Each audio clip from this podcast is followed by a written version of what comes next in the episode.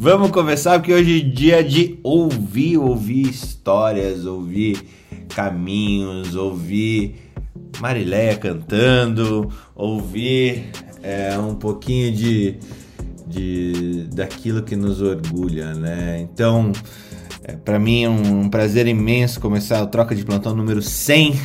Sensacional ter vocês aqui com, comigo todas as manhãs aí, 100 manhãs já 100 manhãs de pandemia, 100 manhãs de troca de plantão, 100 manhãs de trabalho, 100 manhãs de felicidade, 100 manhãs, às vezes nem de tanta felicidade, mas de compreensão, talvez um pouquinho mais da vida, de aprendizado. É... E gente que está aqui aberta para compartilhar as notícias do mundo, as fofocas dos tabloides, a, a, compartilhar também a, a, as não boas notícias que várias vezes vieram do mundo da política nacional e internacional e o como que isso impacta na nossa vida e também para tirar um pouquinho daquela defesa, daquela arma que muitas vezes nós médicos temos naquele ser pictórico que é o médico tradicional, né? Aqui a gente é bem transparente, bem é, humano, bem que erra, erra, erra, mas aprende e, a, e compartilha aprendizados também é, para acertar muito, para acertar muito. Eu acho que dentro de todos os erros que eu tive, todos os aprendizados, é, talvez, talvez não, com certeza o troca de plantão foi um um, um acerto imenso que, que, que aconteceu na, na minha história, na história da Academia Médica, por ter de novo meus colegas de faculdade. A gente já falou isso, né?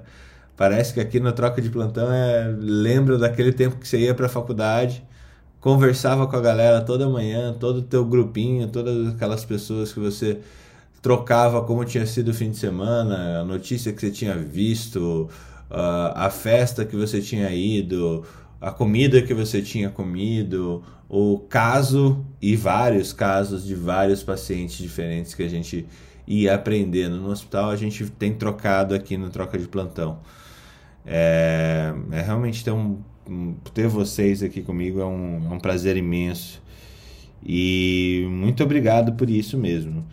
Eu, a ideia aqui hoje, acho que foi um do, do, dos clubhouses que eu fiz, que não foi gravado, mas que foi um dos mais legais, com certeza. O anterior a esse foi sensacional, né, gente? A gente falar sobre financiamento estudantil e ver se dava para pagar isso com, com as perspectivas de carreira médica hoje, né? Ou ali logo na frente. E mas esse essa esse insight para o episódio 100, eu tive lá no quando comece, comecei a brincar aqui no Clubhouse, que era ouvir as histórias do, das, das pessoas é, em que elas do dia em que elas se orgulharam de ter escolhido a profissão que escolheram. Então, é, eu como médico, é, não precisa ser médico para ter orgulho da profissão e realmente para mim é, é uma constante, apesar de ter da, da enorme maioria das pessoas que participam aqui conosco é, é, a enorme maioria daqui conosco tem, trabalha com saúde, trabalha com, com medicina, não precisa ser médico para trabalhar com saúde. Eu sou uma das pessoas que acreditam que a saúde é grande demais para ficar na mão única e exclusiva dos médicos. Eu acho que a gente às vezes não faz boas decisões como gestão, mas não é por má fé, às vezes é só por ignorância sobre como, como funcionam os caminhos da gestão ou por inaptidão mesmo. Mas conheço excelentes gestores médicos e que são excelentes seres humanos e ainda cantam, vejam só. E Marilé reservou um presentinho aqui para a gente começar o nosso troca de plantão número 100. Marilé, obrigado por tudo e bem-vinda. Bom dia, amigos. Fala, amigos, porque a gente nesses 100 dias de troca, a gente aprendeu que é, o presente né, que a gente tem de conhecer novas pessoas, de quebrar as barreiras, é, é, conviver com diferenças. Isso é um aprendizado diário e eu sou uma pessoa extremamente feliz e o troca de plantão me deixa muito feliz todas as manhãs quando eu acordo. Eu vou cantar só uma musiquinha aqui para vocês que representa para mim essa pergunta que o Fernando colocou para o troca de hoje, que é um dia para se orgulhar. Acordando assim de manhã cedo para cantar é difícil, mas vamos lá, tá? Ai, ótimo, Maria. Obrigado. Eu fico com a pureza da resposta das crianças. É a vida, é bonita e é bonita. Viver e não ter a vergonha de ser feliz. Cantar e cantar e cantar a beleza de ser um eterno aprendiz. Eu sei que a vida devia ser bem melhor e será, mas isso não impede que eu repita. É bonita, é bonita e é bonita. E a vida, e a vida o que é, diga lá, meu irmão. Ela é a batida de um coração. Ela é uma doce ilusão, eu. E a vida, ela é maravilha ou é sofrimento. Ela é alegria ou lamento. O que é, o que é, meu irmão? Há quem fale que a vida da gente é um nada no mundo. É uma gota, é um tempo que nem dá um segundo. Há quem fale que é um divino um mistério profundo. É o sopro do Criador numa atitude repleta de amor. Você diz que é luta, é prazer. Ele diz que a vida é viver. Ela diz que melhor é morrer pois amada não é, e o verbo é sofrer. Eu só sei que confio na moça e na moça eu ponho a força da fé. Somos nós que fazemos da vida como der ou puder ou quiser, sempre desejada, por mais que esteja errada. Ninguém quer a morte, só saúde e sorte e a pergunta roda e a cabeça agita. Eu fico com a pureza da resposta das crianças. É a vida, é bonita e é bonita. É isso aí. Ah, coisa mais linda, Marilé. Olha. Cara, Gonzaguinha, é... eu não sei se a música é dele, mas ele é genial, né? Genial, genial. Eu nunca tinha ouvido essa música cantada na voz de uma mulher, mas ele é espetacular. E não e sem toda a gente pensa em carnaval de alguma forma ou formatura até. Incrível, obrigado. Que coisa mais linda. Que coisa é isso aí, gente. Para minha vida, ela é bonita demais. É por isso que a medicina foi a profissão que eu escolhi para tentar aliviar um pouquinho e tornar as pessoas felizes com a vida. É isso aí. E Ma Marileia, é, já, já abusando, já que você começou e, você falou que você tá, tá acelerada hoje, para variar um pouquinho, conta pra gente aquela a, é, a história do dia. Se tem um dia se você já pensou em um dia que você falou, cara, sou muito orgulhoso da minha profissão, esse dia ele ele é, preenche toda a minha escolha, ele ele traduz isso. Você tem essa historinha para contar pra gente? Olha só, Fernando, uh, foram tantos dias e são tantos os dias que eu tenho orgulho dessa minha profissão, mas assim, é, primeiro sonho de fazer medicina de uma pessoa simples, de uma família simples e que nunca é, enxerguei a simplicidade ou a humildade como uma barreira para conseguir o que eu quisesse em minha vida. Então, Uh, estudei em colégio público, fiz o vestibular, passei, estudei, enfrentei tudo. E quando me formei, para mim foi uma, assim, uma emoção absurda, porque eu vi nos olhos de minha mãe, de meu pai, aquela sensação assim de, de, de, de, o prazer, a alegria de ver uma filha, a primeira filha da família, dos sete filhos, a caçula, a, a se formar em médica. E aí no dia a dia fiquei um tempo, que aí sim vem o, o, o, o, o meu orgulho em ser médica, e quando eu enxerguei que de fato eu deveria é, ter feito medicina mesmo, foi quando eu passei um período no Hospital de Irmã Dulce, aqui em Salvador. Eu fui como voluntária é, ensinar e fazer endoscopia e ensinar lá para os residentes a parte prática de endoscopia. Mas era uma alegria, porque eu ia de sexta-feira, aquelas pessoas extremamente humildes, extremamente humildes. Porque quem frequenta o Hospital de Irmã Dulce é da linha da pobreza, assim, abaixo da linha da pobreza, é uma coisa absurda. E assim, quando você fazia, eu pedia aos representantes de, de medicamentos que não me visitassem no meu consultório particular, que me visitassem no Irmã Dulce, porque eu queria, além de fazer os exames, eu queria estar tá medicando também aquelas pessoas. Então, ali sim, eu percebi o, o, qual era o objetivo efetivo da minha profissão, que era cuidar das pessoas, é, é, é ajudar as pessoas e diminuir o sofrimento. Então, foi um momento, um período em que eu fiquei verdadeiramente orgulhosa de, de ser médica. É isso aí. Muito bom, muito obrigado, Marileia. É, é muito, muito bonito, né? Essa, esse orgulho ele vem de diversas formas. É, hoje eu também estou comemorando aí oito anos de formado, né?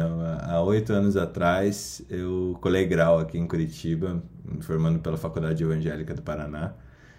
E é realmente incrível essa sensação de você é, fechar seis anos de, de, de, de, luta, de trabalho, de desenvolvimento pessoal e, e, e poder é, entregar essa, essa satisfação, esse orgulho também, compartilhar esse orgulho com seus pais, né? É realmente um dos meus momentos favoritos da minha vida e com certeza também.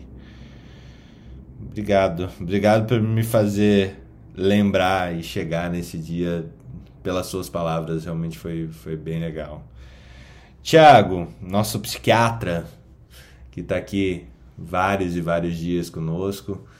É, hoje vale choro e vale tudo, tá, Tiago? É, se quiser cantar Vale Tudo do, do, do Tim Maia também, eu acho que, que, que dá certo. Mas. Cara, bem-vindo. Conta pra gente, assim, Uh, do dia em que você se orgulhou de ter escolhido a medicina como profissão, aquele, aquele paciente singular que você carrega na tua história, ou aquela história singular que você carrega no seu fazer, que molda você, ou que moldou você é, para exercer tua carreira, tua carreira que ainda tem muito a ser é, desenvolvida com a de todas nós. Bem-vindo. Obrigado, meu querido. Em primeiro lugar, parabéns, Fernando, pelo olhar visionário de você ter, né, com todo graça, todo carinho, de poder ter liderado, né, sim, o grupo com bastante capacidade. Então, é, nós somos, a gente vê a, a, qual é a diferença, né, entre um, um chefe e um líder, né, de você promover o crescimento de todos nós. Então, parabéns, né, que seja uh, também né, esse dia comemorado através da sua pessoa. Bom, a, a minha questão também lembra muito da Mariléia. Eu demorei cinco anos para poder entrar na faculdade, só podia estudar na UFMG. É, e não lugar né, do aluno da escola pública de falar que não pode. Fui o primeiro é, pessoa de curso superior da minha família. E essas lutas, né, é, a gente poder, no dia da formatura, de ver o sorriso, né?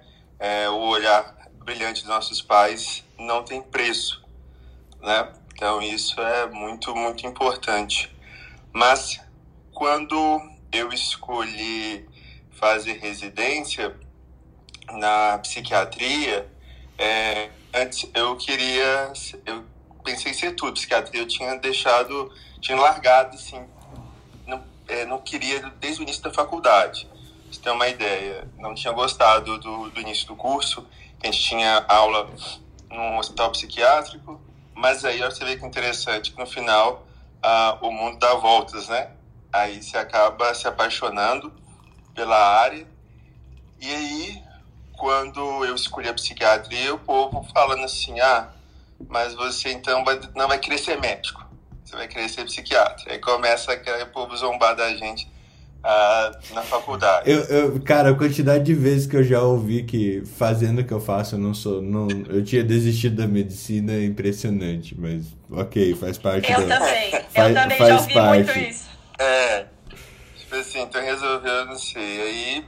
Aí tá, né? E aí foi legal, Fernando, que quando eu falei pros meus pais assim, pai, mãe, eu acho que eu vou ser psiquiatra minha mãe chorou de decepção. Ela falou assim: Não acredito que você vai ser. Há tanta coisa pra você ser. Tá, vai ser, ser pediatra, pra você ser é, cirurgião plástico e tudo. Eu falei assim: Não. Eu falei assim: Por quê? Não, porque eu acho que você vai ficar perturbado. Você vai mexer com o problema dos outros, sabe, da cabeça. Você vai ficar perturbado. Aí eu falei assim: Mamãe, mas perturbado nós já somos. Olha a família. então, mas é, eu, assim, eu acho que vai ser bem interessante. E aí eu tenta, passei... tenta dizer pra mamãe que vai fazer infecto, aí tu vai ver como é que são as coisas. aí. não, é claro, não, meu pai, porque de tudo, pensei, não, pai, eu quero a psiquiatria. E aí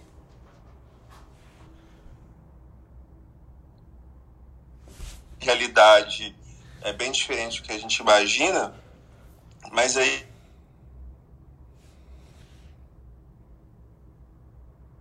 primeira crise, né, de um surto psicótico e poder depois, né, é, é, estabilizar. E aí só que ele não tinha família conhecida, ele só tinha a rua, porque era um paciente em situação de rua né? Uma pessoa em situação de rua. E aí eu fiquei extremamente mal, mal mesmo, de poder, assim, como é que eu vou dar alta para a rua, né? É, a rua, será que, como é que pode ser considerado um lar, uma casa, a rua, né? De lugares tão, de tantas agruras, tantos problemas. E aí eu fui enrolando a internação dele, fui enrolando, e eu fui acionando o serviço social, e eu fui mexendo, enrolando, enrolando a pressão por da do leite, assim, mas como é que eu vou colocar esse moço na rua? Ele tá usando clozapina. Como é que eu vou mandar ele pra rua? E tal, e tal. E depois de meses, é um abrigo, ah, né? é, consegui nesse caminho achar, junto com a equipe, é, um parente distante e, e aí eu fiquei muito, mas muito orgulhoso da minha profissão. Do povo achar que o médico não é somente aquele que está em bloco cirúrgico, mas é aquele que preocupa tanto com a parte neurobiológica dele, no caso da minha profissão, mas também com a situação de vida, que é situação, é uma situação do social. Então, quando eu consegui pegar ele dos de rua e ter colocado, dando uma é, identidade para ele e ele poder sair digno. Você tem uma ideia? Ele chegou com a cabeça, Fernando, cheio de miase. Caramba. E poder pegá-lo e dar um nome, né? É, eu chamei, sabe qual é o nome dele que eu chamei no caso clínico? Chamei ele de Miguelim. Olha que interessante, né? É um dos personagens do Guimarães Rosa que eu mais gosto é, eu apelidei de Miguelin, porque a partir do momento que o Miguelin transformou a vida dele quando foi colocado um óculos, a partir do momento que ele conheceu uma equipe que se importou com ele, que tirou literalmente da e fazer com que ele tivesse sucesso. Então aí eu tive muito orgulho então, de médico e de psiquiatra. E aí isso realmente me motivou bastante. E aí eu contei isso para minha mãe. Ela eu fico extremamente feliz. Eu falei assim, mamãe, agora você está feliz por eu ser psiquiatra? Ela falou assim, estou conformada. Estou melhorando. Estou conformada. Estou conformada. Ela só, ela só melhorou, Fernando, quando as amiguinhas dela, ela perguntou assim, seu filho faz o quê? Ele é psiquiatra. Meu Deus, eu ganhei o sucesso das amigas. Você nunca viu tanto clonazepam na bolsa das amigas, assim, né? Olha, foi o dia que, a, que as Havaianas pararam de voar, Thiago. Parar pingo no café da minha mãe. Sim, sim, Felipe, mamãe é viciada em café. Aí... Muito bom. Muito bom. Cara, obrigado por compartilhar uma história tão, tão bacana assim.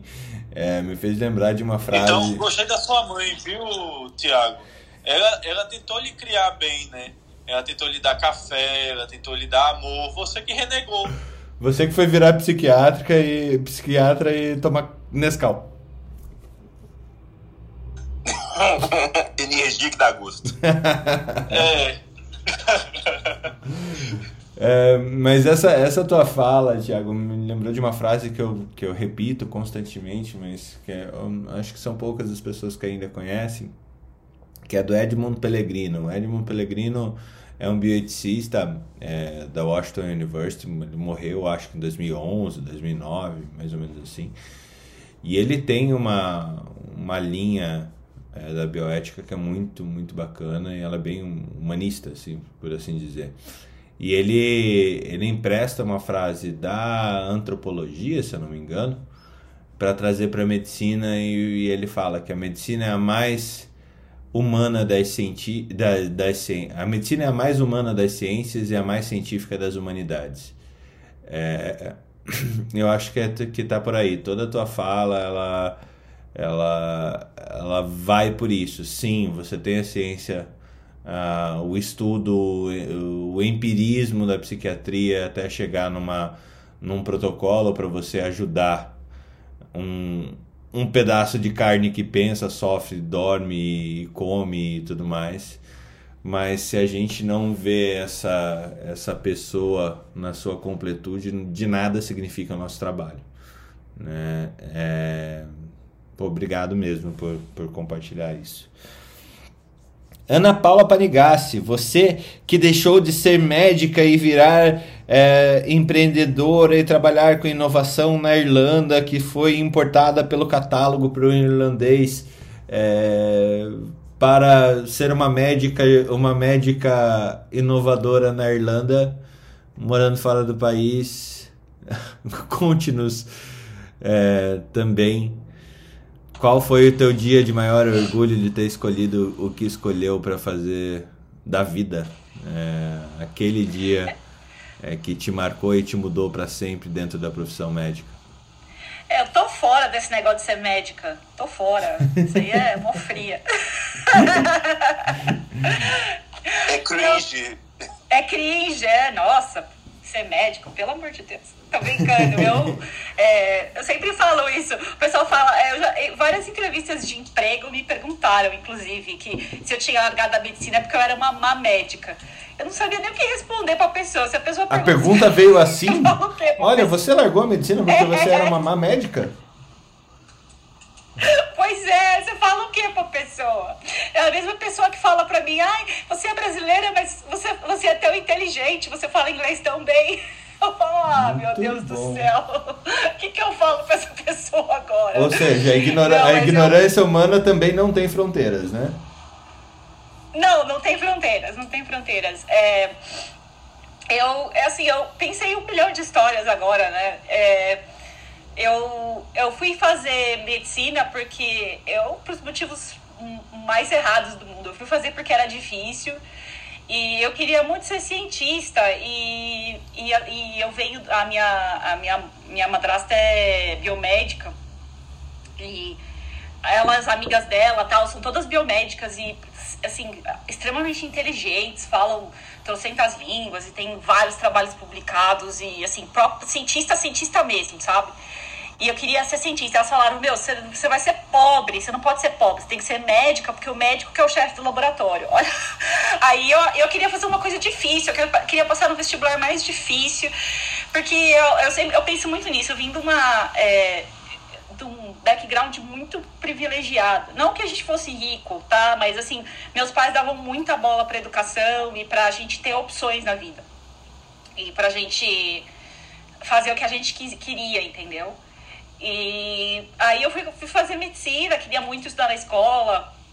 É, eu sou a terceira geração da minha família que é, estudou na escola e é, é, putz, eu. eu para quem, eu, pra quem não é de São Paulo, assim, do... para quem não é de São Paulo, quando a Ana Panigás fala escola, é escola paulista de medicina. Tem muita gente que não. É, só, quando eu só, falo escola, só, é a única escola que só, existe. Só é o paulistano, existe. só o paulistano acha que, que todo mundo conecta quando ele fala escola. Não, as pessoas não conectam Ana Paula Panigás. Deixa eu te, te contar aí. Já tô tomando bronca, pô.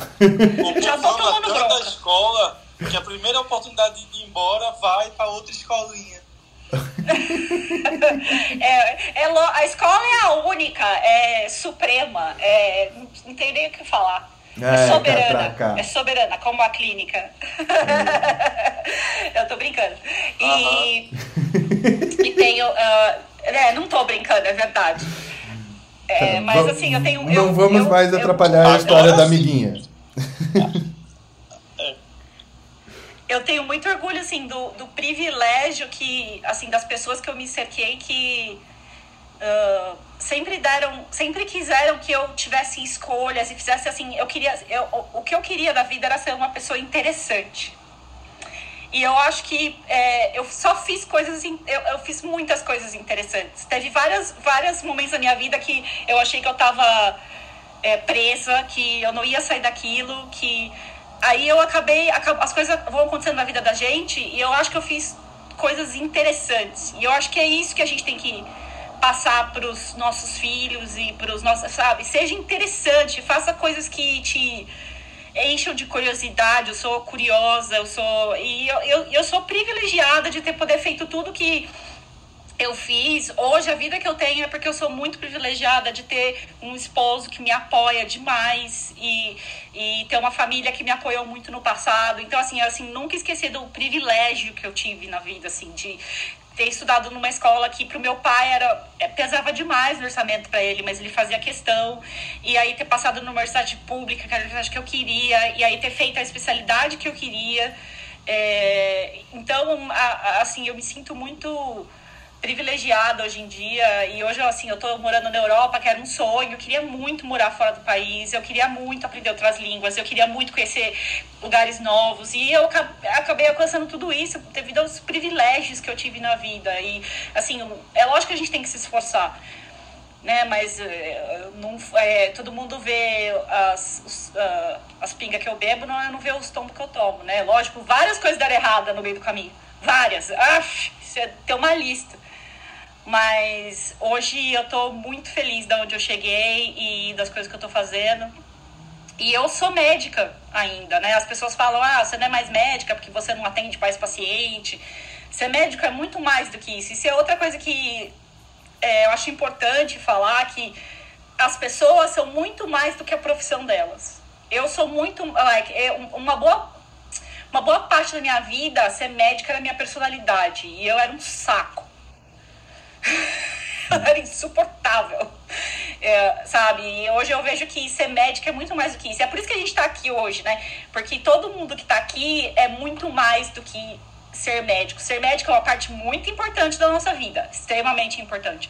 Mas não é a nossa personalidade, não é a nossa vida. A gente, todo mundo aí na sala tem uma família muito legal, é, todo, ou tem filhos que são engraçadíssimos, ou tem, ou tem uma família muito bacana, que o Thiago conta essas histórias, a gente racha o bico, entendeu? Então todo mundo aqui é muito mais. E eu acho isso, isso faz um bom médico também.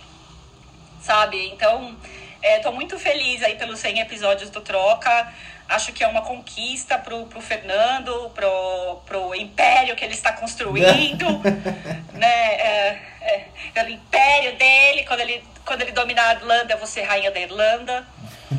É, e eu estou realmente muito feliz de, de poder compartilhar isso com você. Para mim é muito importante, é, eu, eu, como imigrante, estando em outro país, é, um, é uma linha que eu tenho direta com o Brasil, uh, de uma maneira absolutamente divertida e, e informativa e para mim é, é o máximo. E eu, eu, eu até vou contar uma história desse final de semana. Esse final de semana de manhã minha madrasta mandou uma mensagem que a minha tia Marília é, saiu num livro. Então, vou contar. É, tem aquele canal que eu sempre recomendo, Nunca Vi um Cientista. Elas escreveram um livro infantil que chama Super-Heróis da Ciência. Fica aí a dica pra criançada, porque é muito legal o livro. E são 50 super-heróis brasileiros da ciência. E a minha tia foi, ganhou, minha tia avó Marília é uma das super-heróis da ciência do Brasil. E, puta, eu adorava ela. Ela faleceu em 2018. Eu adorava a Tia Marília. E aí a, a minha madrasta de manhã cedinho mandou, olha quem saiu no livro, a Tia Marília. E aí a gente ficou pensando, porque a minha madrasta é cientista também, e eu, e eu sou cientista. Que orgulho que é da gente estar tá podendo carregar a tocha da ciência, entendeu? É, ela fazia ciência quando não era moda, sabe? Ela, é, ela, foi uma das primeiras geólogas do Brasil. Ela, ela fez toda a estratificação do solo da costa brasileira na Petrobras. Ela dava aula na Universidade da Petrobras. E, e isso me deixa muito orgulhosa. Eu falei, eu, eu fiquei tão feliz. Aí eu escrevi para as meninas do Nunca Vi o Cientista. Escrevi, contei da minha tia, contei as histórias que ela ia na minha casa, ela dormia lá de vez em quando. Ela era muito figuraça. E, e aí as meninas que são super cientistas também, nossa, que legal, vão me contar mais, que a gente quer saber mais sobre ela. Então, assim, essa tocha da ciência, é tudo que eu queria na vida era carregar essa tocha. Então, estou é, realmente muito feliz. Eu acho que todo mundo aqui se sente da mesma maneira, sabe? De Uh, que a gente está é, fazendo ciência, ajudando os outros a fazer ciência, aprendendo, né? O eterno aprendiz, né? Então, parabéns, Fernando, e um brinde aos 100 dias, aos 100 episódios do Troca de Plantão. É, obrigado, Ana. É nosso, não é meu, não. É nosso. Isso daqui é. é eu catalisei apenas, mas todo esse, esse caminho sem sem vocês aqui, que nem o Jung me, me contou ontem. Fernando, eu ponho o relógio para despertar, para estar tá junto com vocês no troca de plantão.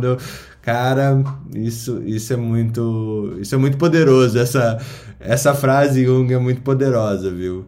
De verdade. É, para mim é realmente assim, é uma questão de, de compartilhar. Cada, eu acho que nesses oito anos que eu estou fazendo de profissão, eu, eu a medicina já foi uma profissão de certeza para mim. Eu tinha certeza que eu queria ser um cirurgião, eu tinha certeza que as coisas eram mais preto no branco do que é, furta-cor, é, muita cor. Né? Eu tinha certeza de que a medicina é, os caminhos da medicina eram certos e cara isso para mim eu acho que o aprendizado foi que isso é uma, a certeza é uma baboseira dentro da medicina não quer dizer que Nossa, não... eu aprendi a mesma coisa, viu, Fernando? É. Eu aprendi, eu queria, queria te falar que eu também aprendi a mesma coisa, viu? E, e, e não quer dizer que você possa ir por caminhos errados, né? Ou por caminhos vi, é, vios, vis, vis. É, não quer dizer isso. O fato dela não ser tão certa, não ser 100%, a medicina assim, praticamente nunca é 100%, ela pode ser 99,9999, mas 100% é praticamente impossível, é, não, não te dá o poder, a, a, entre aspas, autonomia de fazer o que você quiser. Tá? E há críticas nessa frase, obviamente, entendedores entenderão.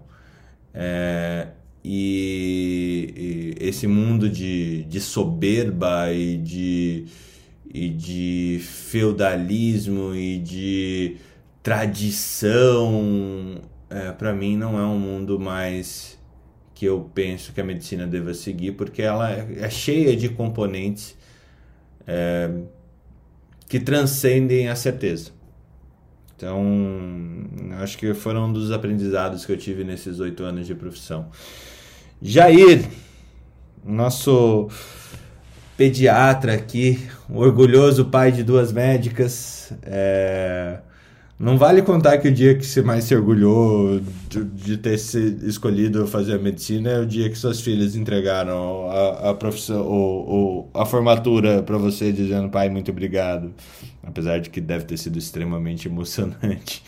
Mas conta pra gente, bem-vindo mais uma vez, Jair, com qual foi o dia que você é, mais se orgulhou de ter feito as escolhas que fez em termos profissionais e, e, e de estar tá carregando essa tocha da medicina por quantos anos? 30 anos de formado já, Jair?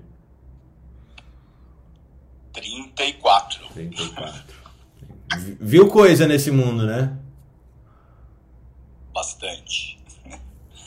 Bom, bom dia, bom dia a todos. Parabéns, Fernando. É, primeiro agradecer também é, pela, pela, por esse centésimo programa. Eu meio que escorreguei, né, no começo, quando começou o negócio do Clubhouse. Acho que foi uma, uma, uma um chamariz para todo mundo sair um pouquinho daquela bolha, né, da internet que existia, de só Facebook, Instagram.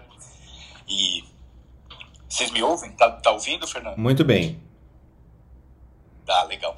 É, então, é, é, abriu essa oportunidade do ouvir, né? De, de, acho que com autenticidade, ouvir as pessoas falarem as suas verdades. Então, essa foi uma sala que eu fui pescado, né? Fui fisgado e realmente, desde os primeiros programas, faço questão também de levar meu fonezinho de ouvido quando eu estou na academia, faz parte da, da, da, minha jornadinha aí desses últimos 100 dias e parabéns pela iniciativa e ouvir aqui é um privilégio, porque são histórias maravilhosas de vida, de experiências, eu acho que muito legal. Bom, para ser breve, para dar oportunidade para os outros colegas, acho que também colocando em pratos de balanças, acho que a gente tem os. Não dá para ser piegas e falar que é só momentos bons na medicina, a gente tem os percalços, tem as fases ruins. Mas talvez se eu tivesse que falar um, uma coisa que eu fiquei aqui pensando, uma coisa que para mim foi muito chamativa e, e foi muito legal é eu fazer o atendimento do filho de um paciente que eu cuidei. Foi o primeiro, isso assim me marcou que bastante. Legal. Você dá o cuidado para o filho de um paciente que você viu como paciente. Então, isso acho que não tem coisa mais legal uh, uh, receber essa, essa honraria, né? Se pudesse traduzir como uma medalha de honra, é isso, né? Você poder colher, colher, assim, cuidar da vida de algo tão precioso de alguém que você cuidou quando criança. Então isso é uma das coisas que para mim foi bem legal e, e acho que só a medicina pode proporcionar uma coisa dessas, né? Bom dia a todos e obrigado aos colegas por fazer parte dessa jornada, dessa história. Enquanto. Pô, obrigado, Jair. E realmente deve ser emocionante mesmo você atender o filho do seu paciente. É, enquanto pediatra, realmente deve ser muito, muito interessante. É, algo único. São, são poucas as profissões que permitem isso no fim do dia. É, pô, bem legal. Alex, bem-vindo mais uma vez. Obrigado por estar aqui conosco. É, praticamente nesse todos esses 100 dias, a não ser quando você viaja para Cancún ou coisa parecida. é, mas eu, eu, eu, assim, você também é uma pessoa, como todos os outros, mas é, que eu admiro bastante por causa dessa, uh, dessa capacidade de, de juntar histórias, juntar pontos de vista, essa síntese realmente é, é, muito legal da gente ter aqui conosco quando a gente traz assuntos complexos e que você com certeza ajuda bastante a, a sintetizar nas suas falas. Mas também sei que você é uma pessoa que passou muito. Uh, aprendeu muito com a medicina e tem é, com certeza várias histórias muito legais aí.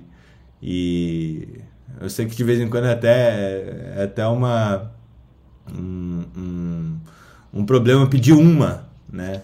Mas eu, eu tô aqui pedindo encarecidamente uma história, aquela história que fez você se orgulhar das escolhas que teve em termos profissionais. Bem-vindo. Oi, Fernando, muito obrigado. Eu estava olhando aqui as fotinhos de todo mundo e lembrando que a gente saiu há 100 dias atrás num cenário onde eu não conhecia ninguém. Eu, você, eu, você eu encontrei uma vez, embora a gente talvez deva ter se trombado outras vezes em Curitiba, mas a gente saiu de desconhecidos para de repente temos aqui 150 horas ou mais, de amizade eu com todos nós. Eu contei, aqui. tem mais de 200 horas aqui tranquilamente, viu, Alex? ah, é? ah, é? Então, ah. eu não sei, eu não tinha feito todos os cálculos assim, mas é por aí, umas 200 horas de amizade, muito bacana. Se eu pudesse, se eu soubesse cantar como a Marileia canta, e se eu pudesse escolher, eu teria escolhido a mesma música para cantar aqui, porque ela ela, ela, ela celebra o, o objetivo principal que a gente tem aqui é, de, de, missão, de vida e tudo mais, né? E eu. Não seja por isso, pode cantar, viu, Alexandre? não. Está entre amigos. Está entre amigos. Você pode cantar, vontade, como você está entre não, vou... Du 200, 200 horas de amizade, 200 horas de amizade já permite o desafio, né, Felipe? Então, é, a gente já permite. Se você cantar, ninguém vai reclamar. É, não, mas vai ficar no podcast, imagina. Eu vai, eu vou pro, a gente vai usar contra você.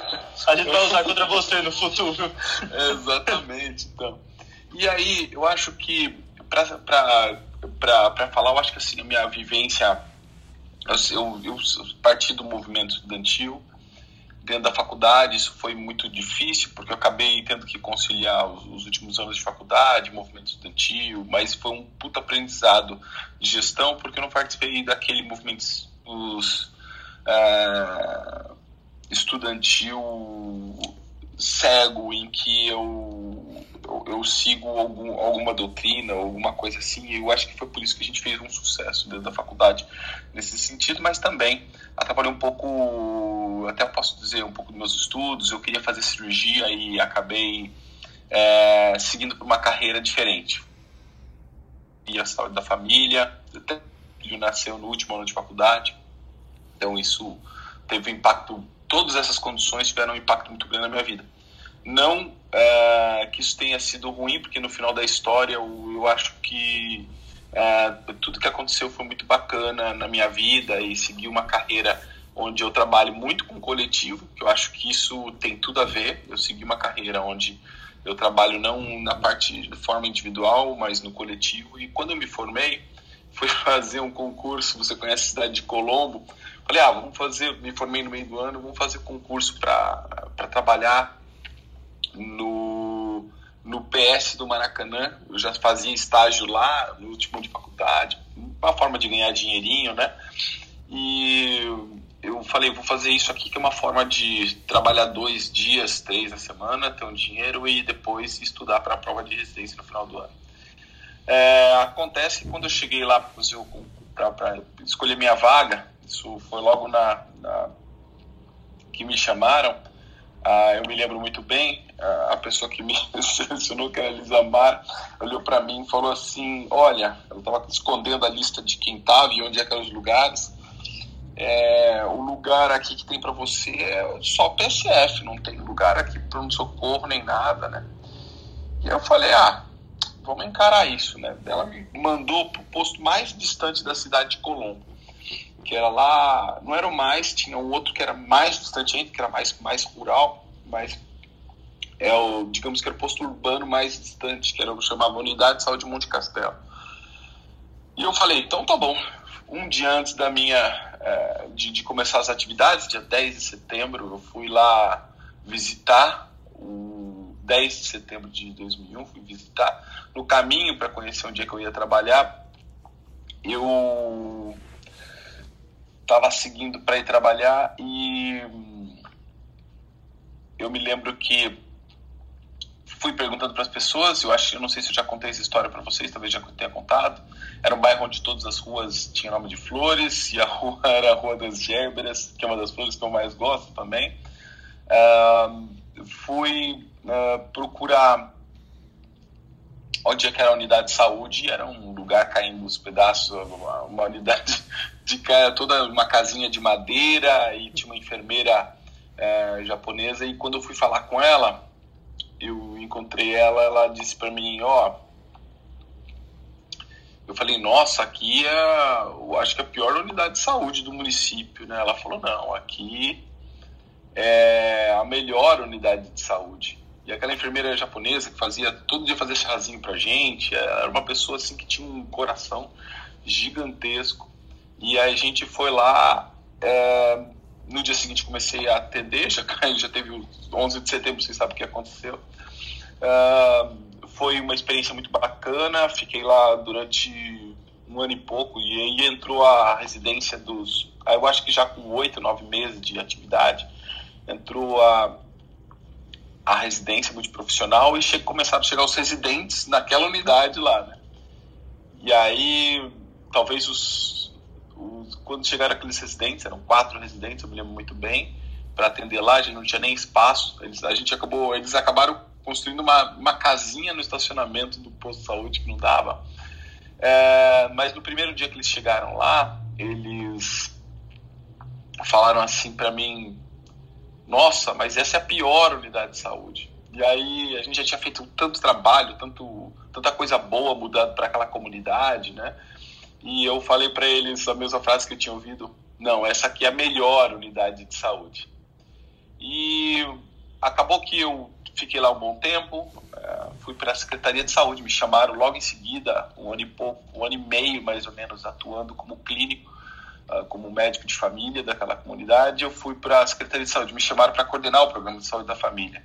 Foi um período muito curto, imagine eu com 20 e poucos anos, já sendo coordenador de um programa estratégico num município muito grande, tendo 200 e poucos funcionários é, subordinados, então, e ainda tendo que fazer um projeto de expansão de saúde da família vinculado ao Banco Mundial e o Ministério da Saúde, tudo isso aconteceu uma reviravolta gigante. E quando terminou a residência desses desses meninos aí, meninas que eu tenho orgulho, né, porque eu era muito profissional, tinha médico, enfermeiro, nutricionista, dentista, é, eles falaram, doutor, você tinha razão, né? Aquela era a melhor unidade de saúde que a gente tinha. E e tudo isso porque o que faz, é, e a gente fala tanto de, de, experiência do usuário, né?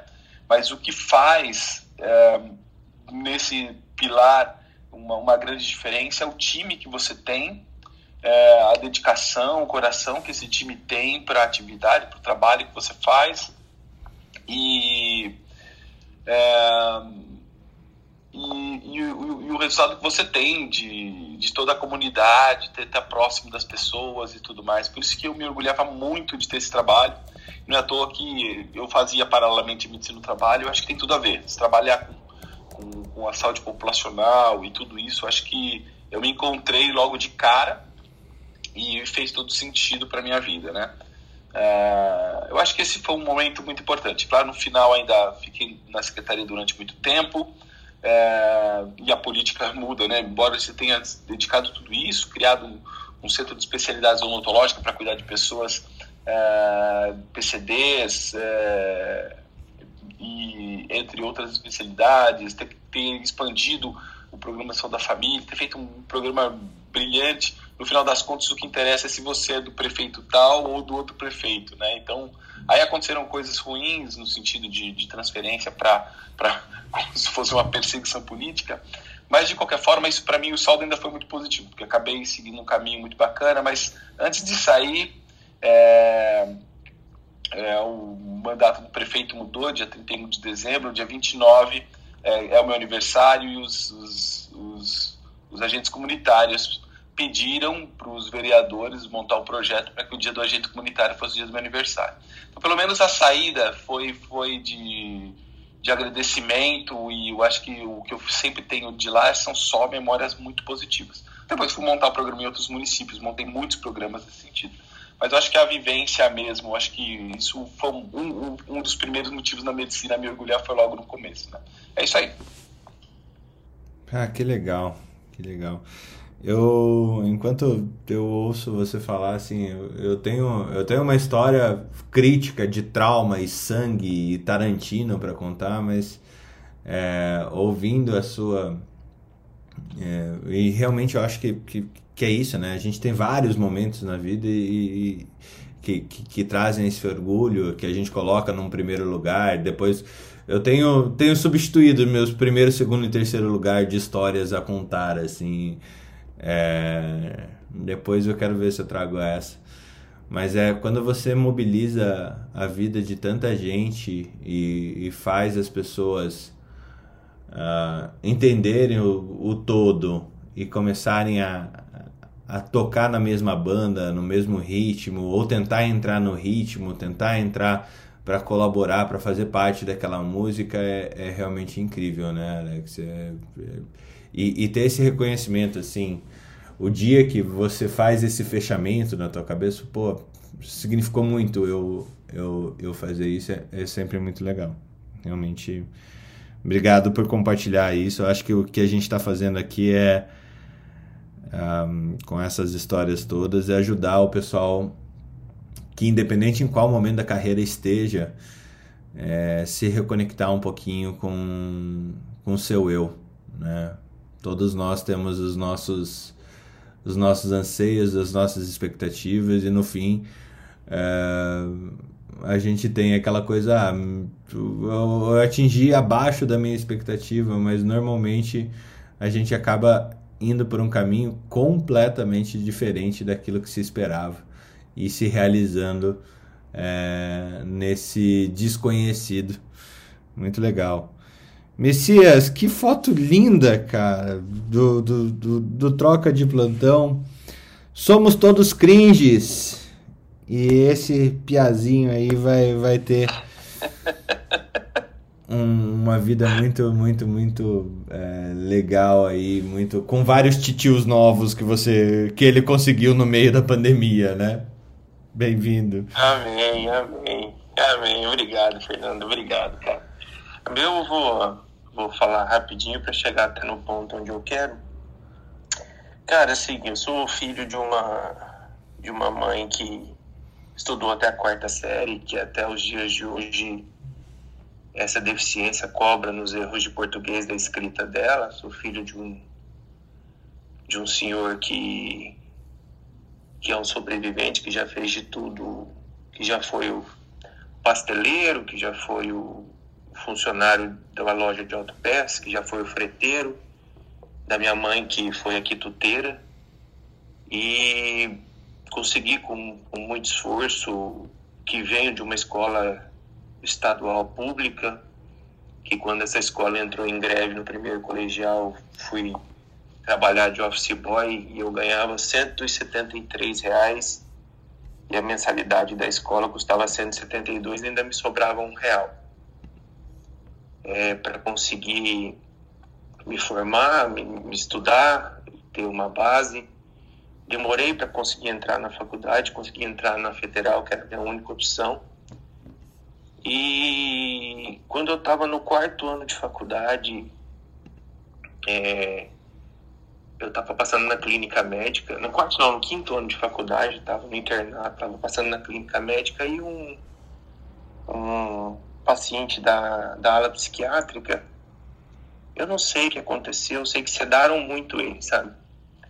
Ele estava bem grog, e aí a pessoa que servia a comida foi lá e deixou a, a bandeja de, de, de almoço dele. E aí eu fui lá e, e dei a comida para ele, sabe? Eu servi a comida para ele e uma professora de hematologia, ela estava passando, ela olhou, aí quando eu saí, que a gente voltou para a sala de reunião, ela veio até a mim, assim, chegou em mim e falou assim, Messias, continue sendo assim. Eu falei assim, assim como, professora? Ela falou assim, continue sendo médico. O médico não é dar um remédio para alguém, não é tal.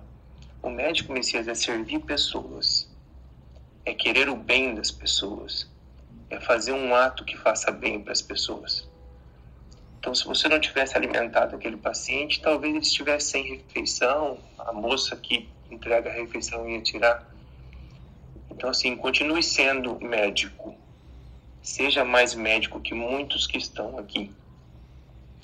E isso foi uma coisa que me marcou muito. E aí os anos passaram, tal, eu me formei, eu fui trabalhar no SAMU.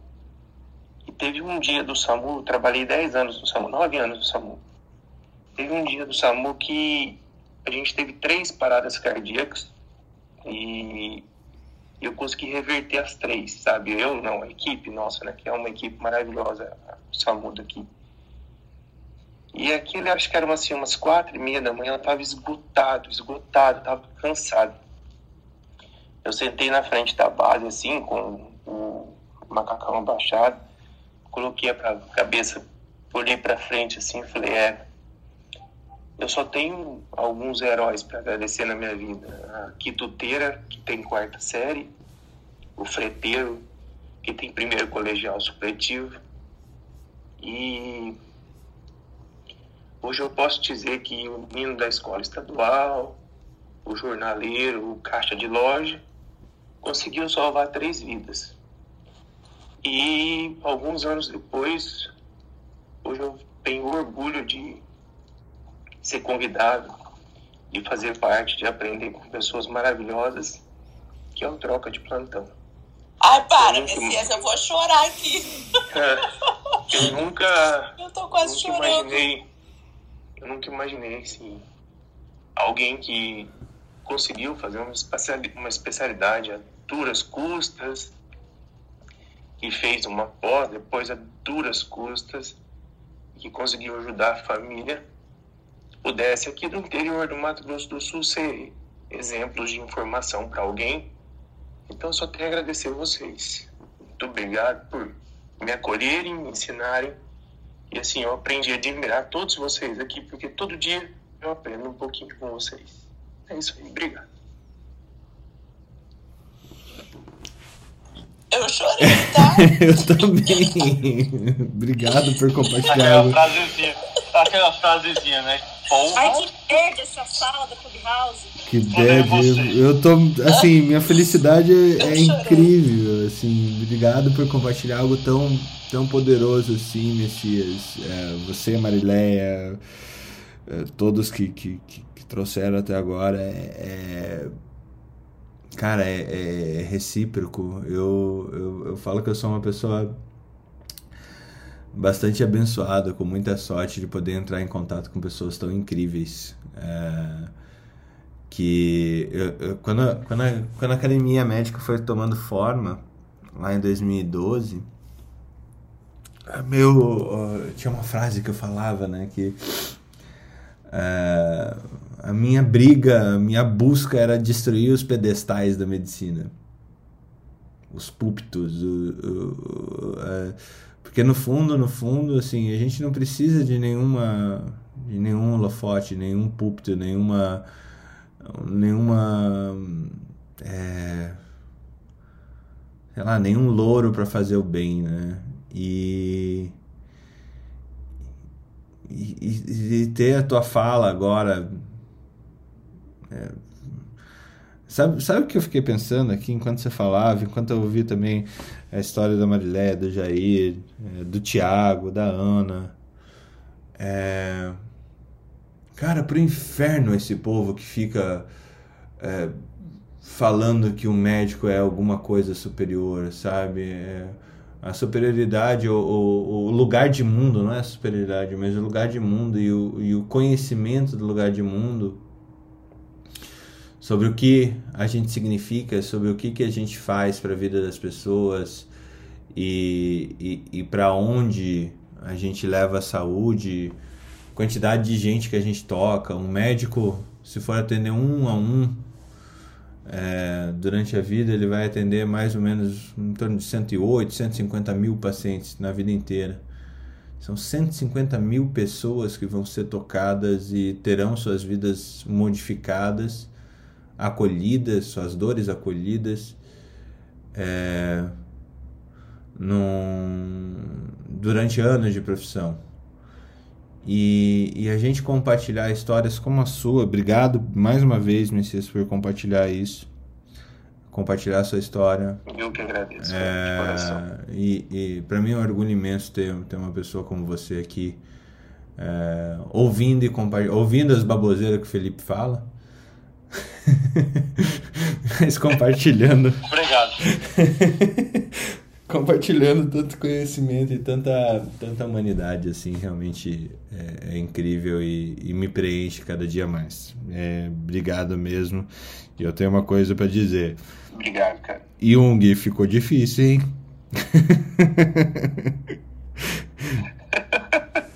ficou bem difícil. Ai, ai, que. Eu tava, eu tava eu tava assim, pô, ainda bem que já passou um tempo da música da Marileia, que já deu para se recompor aqui, para falar. Aí vem o Messias e, e, e destrói tudo aqui, mas vamos, vamos que vamos. Gente, eu, assim, sendo redundante, dizer que é um privilégio absurdo estar aqui esses dias todos e hoje principalmente. Eu vou contar uma história que me marcou muito, mas assim, antes não tem como deixar de, de falar sobre uma coisa que eu acho que a gente só vai entender de verdade daqui a um tempo, assim. Que é o que, que significou, na verdade, o que está significando ainda ser médico durante a pandemia, sabe? É você trabalhar fascinado pela questão científica, né? Você vendo uma, uma nova doença surgindo, aprendendo coisas novas e trazendo de repente uma doença que não existia é, é para dentro do diagnóstico diferencial de tudo que você faz. E ao mesmo tempo que você trabalha fascinado, você trabalha com medo, com medo de ficar doente, com medo de morrer. E isso não necessariamente ao mesmo tempo, assim, tinha dias que você ia trabalhar porra, amarradão, assim, isso, isso, isso é um momento histórico, eu estou fazendo parte disso, é, é, é, é sensacional estar tá aqui. E tinha dias que você acordava, cara, não quero ir, tô com medo, tô com medo de ficar doente, tô com medo de morrer. Assim. Então, uma montanha russa de, de, de emoção, assim, fora tudo, toda a parte política, enfim. Então, assim, ser médico na pandemia, ter sido médico na pandemia, vai ser uma coisa da qual a gente vai se orgulhar muito, assim. Vai ser uma coisa que, eu não sei, acho que só vai dar para entender de, direito daqui a um tempo. Mas a história que eu queria contar, que me marcou, e um dos motivos dela ter me marcado é por ela ter sido relativamente recente, naquela época em que você acha que nada mais vai te, vai te surpreender, vai te. Uma vez me chamaram para ver, isso logo foi pré-pandemia, assim, algum tempo antes da pandemia. Me chamaram, falando, doutor Young, tem uma, uma. Me ligaram de uma maternidade. Tem uma paciente aqui, uma gestante, que está aqui no CTI com diagnóstico de linfoma. Ana Paula sabe, né? Que gestante aprende tudo bonitinho, mas quando dá errado, normalmente as coisas são super dramáticas, né? Do, quando vai para o outro lado. E aí eu cheguei na maternidade, quando eu cheguei na maternidade, é, parecia que eu era Jesus Cristo, assim, sabe? Eu tive contato, eu fui recebido pelo marido, pela esposa, pela irmã, pelo marido, pela mãe, pela irmã, pelos médicos intensivistas, pela, pelos obstetras e pelos pediatras, que tava todo mundo assim, cara, a gente não sabe o que a gente vai fazer. Aí eu falei, tá bom, deixa eu, deixa eu ver a paciente, deixa eu tentar entender a situação.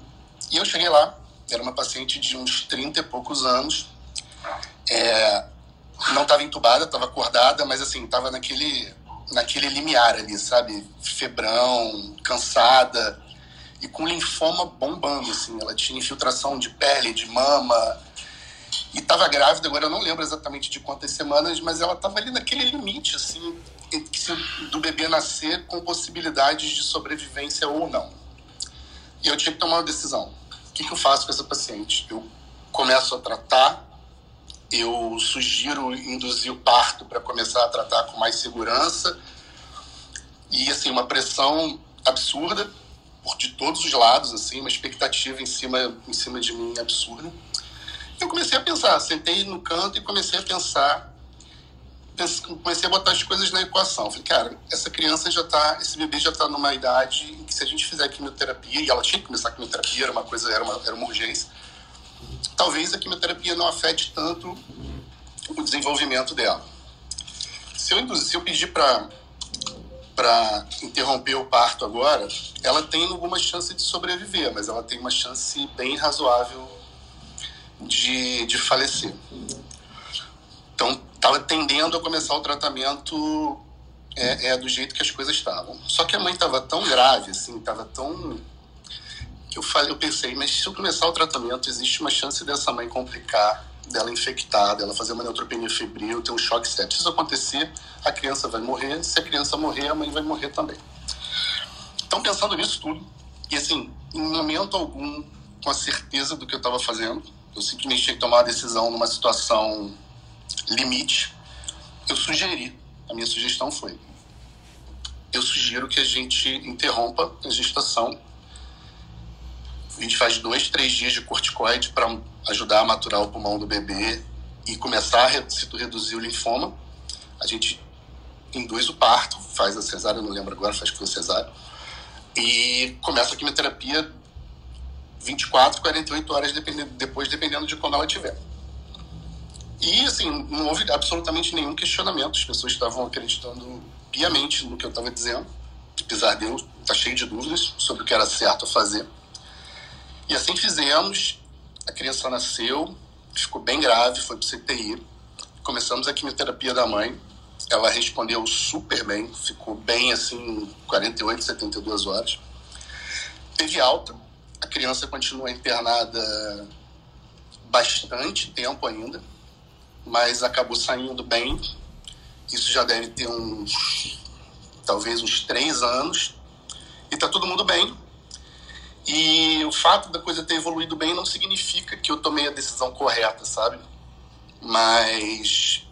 Porque nem sempre a gente mede o sucesso na medicina, acho que pelo desfecho. A gente tem que medir muito também pela forma como se raciocinou para chegar numa decisão, sabe? Que podia ter dado tudo errado, assim.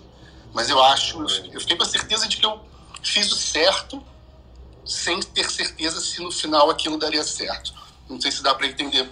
Dá, né? Acho que dá. Acho que todo mundo captou. Então essa história foi uma história que, que me marcou muito. Eu sempre me emociono quando eu lembro dela e toda vez que eu vejo a paciente. E eu vi ela semana passada. Se vocês me derem um segundo só, é, Young, tua história, é, passei por isso várias vezes e, é, e eu acho que é uma lição para a vida. Na vida da gente, a gente toma as melhores decisões com a melhor informação que a gente tem naquele momento.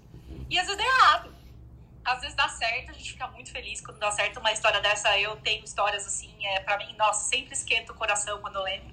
Mas é, é pra vida mesmo, que a gente toma as melhores decisões com a melhor informação que a gente tem no momento. E, e se der certo, se der errado. É, então, nossa, é uma história que me lembrou várias histórias, viu?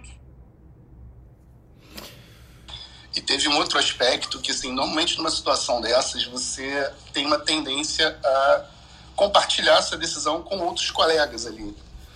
Mas ali tava, o momento estava tão. que eu falei, cara, não, eu, eu, eu, eu botei essa linha de raciocínio na minha cabeça. Se eu conversar com qualquer pessoa, eu vou ratear. E eu acho que é isso que tem que ser feito e é desse jeito que a gente vai fazer.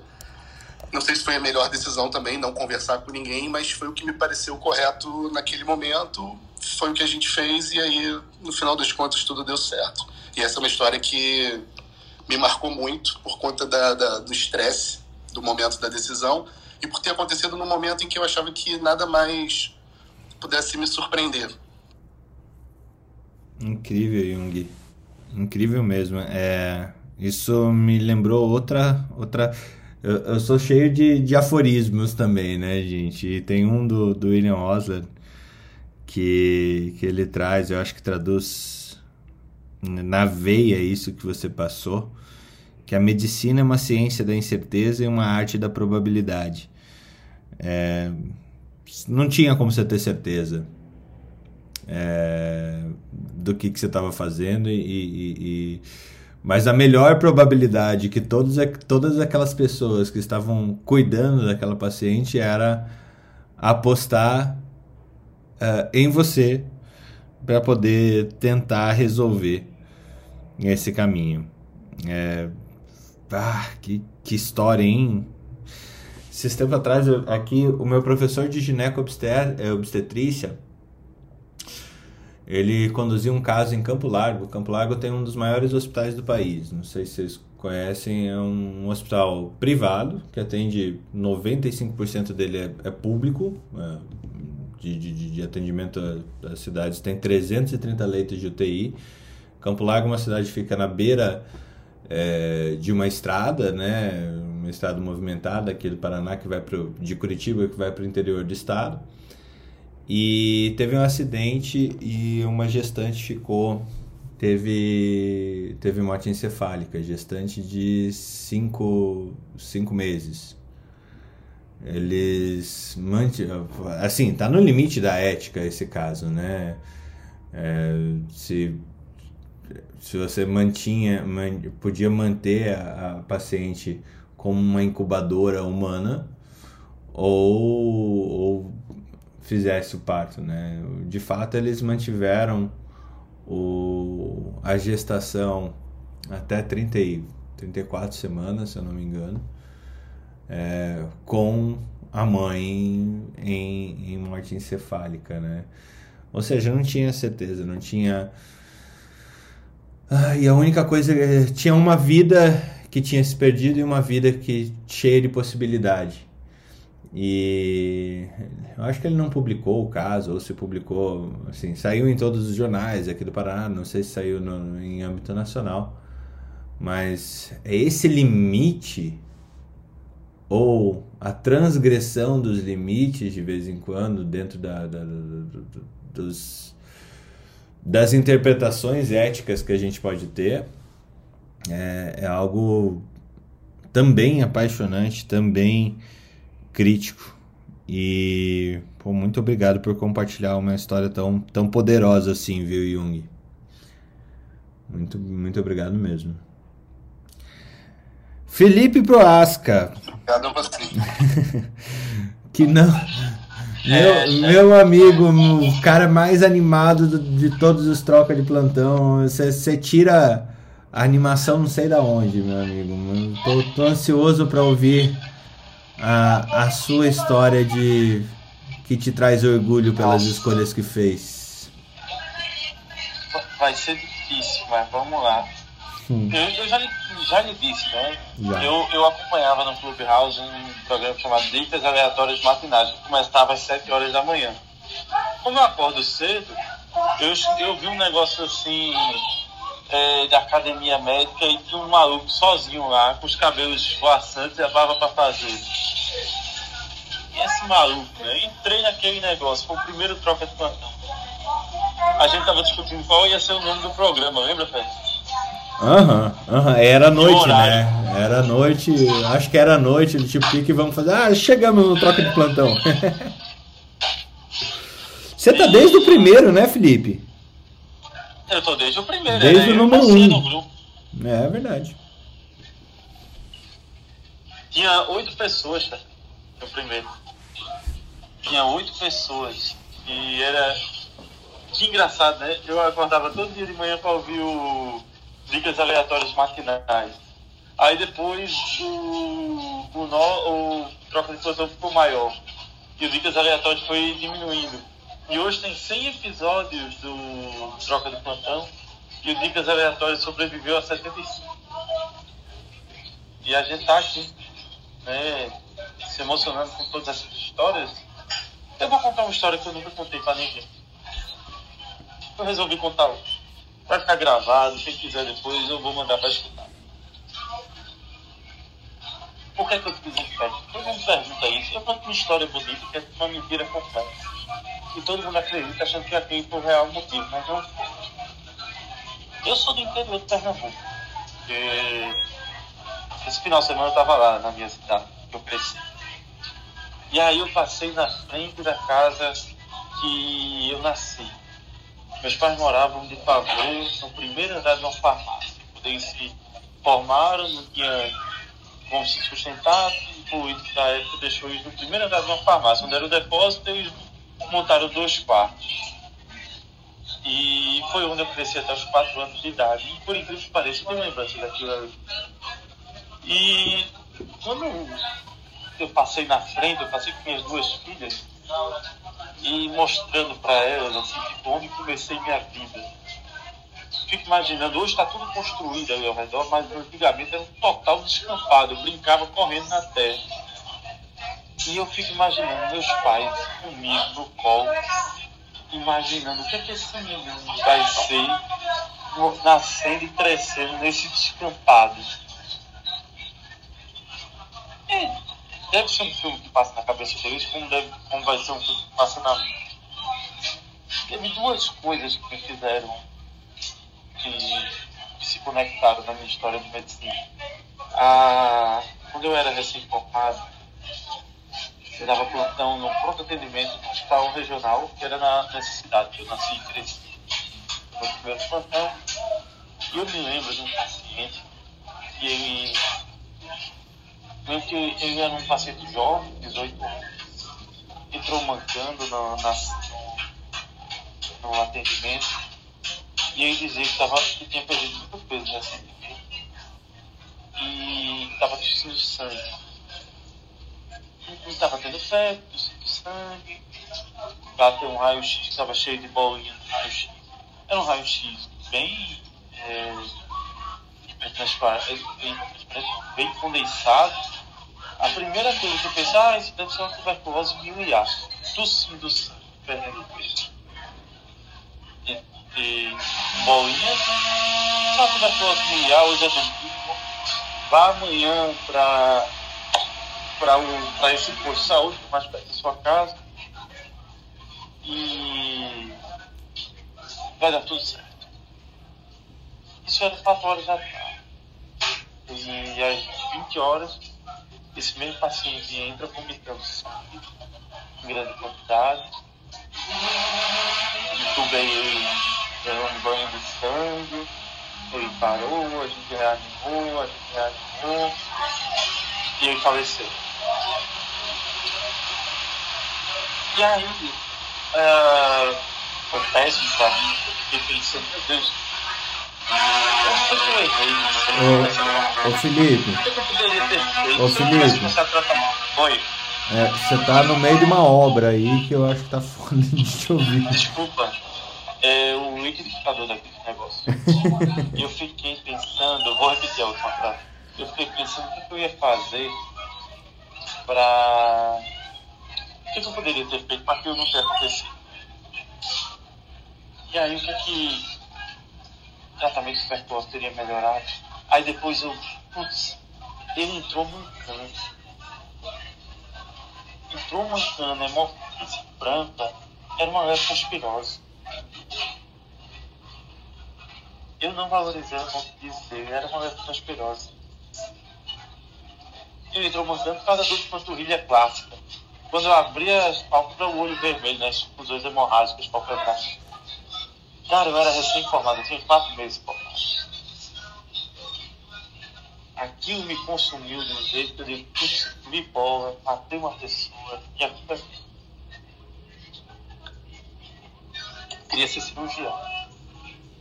Adorava cirurgia. Trabalhava no SAMU igual o Messias. Adorava treinar o tórax dos motoqueiros, fazia barbeirados. Adorava botar as pernas no lugar. E aí um, um, um dia batendo um fino, eu disse, não, eu tenho que fazer isso. Tenho que aprender a. Porque quantos vão entrar na minha porta com uma doença infecciosa, eu vou comer bola e vai morrer de novo. Quantas leptospirose vão morrer na minha frente, quantas tuberculose vão passar na frente. Eu não sei nada disso, tenho que aprender. E eu tinha muito medo da, da ideia de desistir de cirurgia, porque eu sempre pensei em fazer cirurgia.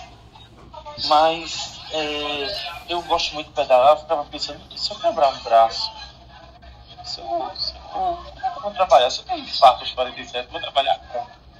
Vou deixar de ser cirurgião. Eu gostava de ensinar, né? E cirurgião para ensinar é, tinha que ter pelourinho, tinha que ter um lugar para bater nas pessoas, né? Espancar, e eu não tinha. Eu nem tenho um shape para isso, imagine eu desse tamanho, franzinho, batendo em Jung, desse tamanho, grande, forte. Não, não tem como. Vou ter vou fazer. Aí eu chego em casa, vou fazer isso. Meu pai, meu pai é um cara muito sério. Aí olhou assim, ah, vamos fazer Você ia fazer um vídeo? Vai fazer um vídeo? Ah, por quê? Não, eu quero aprender sobre eu gosto de farmacologia, quero aprender mais sobre antibiótico, lidar com isso. Se tu gosta de farmacologia e bloco cirúrgico, não faz anestesia. Pois é. Mas eu vou ficar submisso ao cirurgião, eu não quero ficar submisso. Ô, ô Felipe, Felipe, tem o pessoal Ah. mandou mensagem aqui pedindo pra você falar mais alto porque na audiência tá mais ba Tá. tá baixo. Tá bom. Deixa eu melhorar. Não sei se melhorou. Aí. Melhorou. Quando eu fui pra mamãe. Faz que nem mamãe- eu, vai pro banheiro, Felipe. Ah, é que chorar aqui no meio da, da cafeteria da universidade é tarde, peraí. Aí, cheguei pra mamãe, né? Mamãe, vou fazer isso.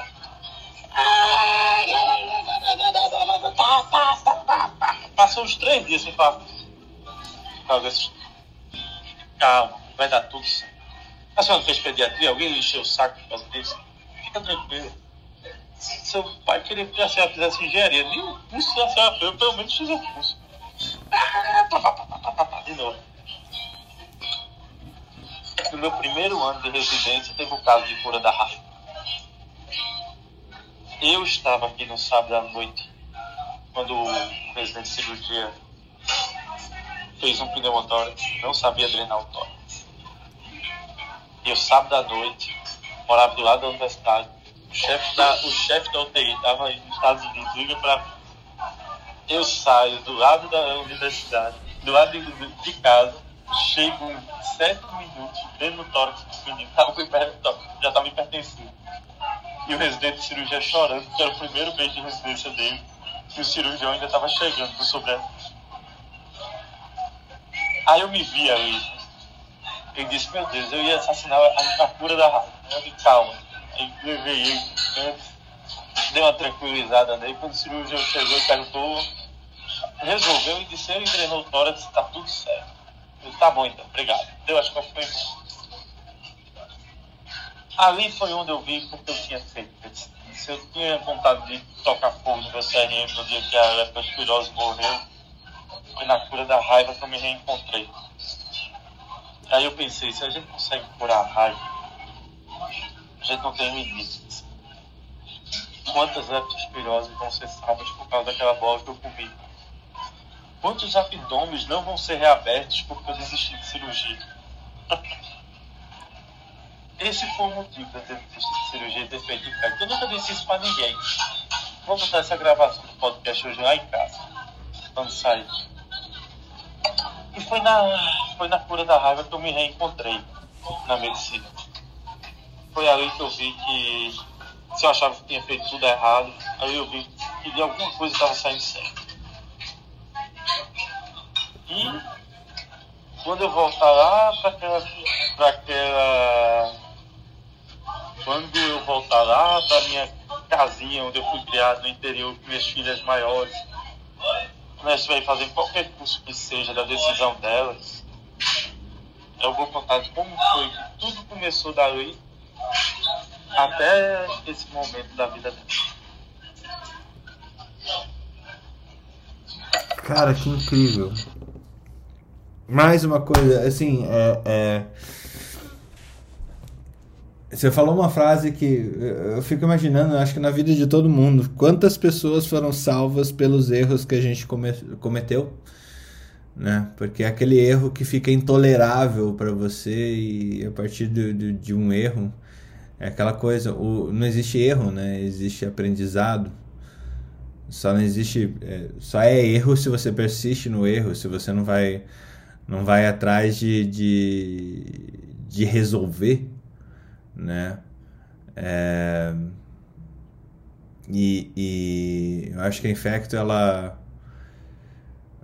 co- corroborando ainda ali a, a, a fala do Jung, né? A quantidade de coisas que, que a gente está aprendendo enquanto a beira da ciência acontece com o Covid, no teu caso lá com a raiva humana, é, é realmente bastante satisfatório.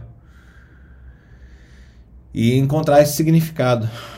Pô, obrigado, é, Felipe. Mais uma vez, gente, eu, não, eu tô, tô chorando litros hoje. É impressionante, eu não sou de chorar. Desidratado. Desidratado, chefe. Eu tô, tô com- e ainda eu, eu tô, Sorinho, sorinho. eu tô me hidratando com Já café, 14. então é, algum problema eu tenho aqui. Ai, ai. Newton Nunes. Não, e assim, a, a, a Luciana bota, tô, tô chorando de novo. Eu digo, eu tô chorando mais agora do que com a reforma tributária. a gente vai ter que voltar a falar de reforma tributária logo, logo. o, o Fernanda, a Ana pediu pra falar antes porque ela vai sair. Tá bom. Newton, desculpa. Você eu consegue. Preciso sair, eu preciso sair também. Eu queria só contar uma história rapidinho. Manda lá, Newton. Amanhã eu falo que eu tenho Eu que preciso- outra, tá? Tá. Beijo pra vocês. Tchau. Beijo, Ana. Obrigado. Beijo, Ana. Beijo. Ana. Amanhã a gente chora de novo. É, desculpa aí, mas que realmente eu preciso sair. Depois a gente faz, a- eu disse, fazer um happy hour hoje à noite do Troca de Plantão. Com cer- Ah, é, tem, rep- tem troca da noite hoje ainda. É, desculpa aí até, mas é que eu preciso sair mesmo. Tô aqui esperando aqui, tô em pé aqui, na verdade, para entrar aqui numa reunião, esperando aqui agora. Vamos lá, É, Newton. Obrigado cara, também. eu- Obrigado, antes de tudo, obrigado por todas as presenças aqui nos trocas de plantão, viu? Você também tá desde o comecinho.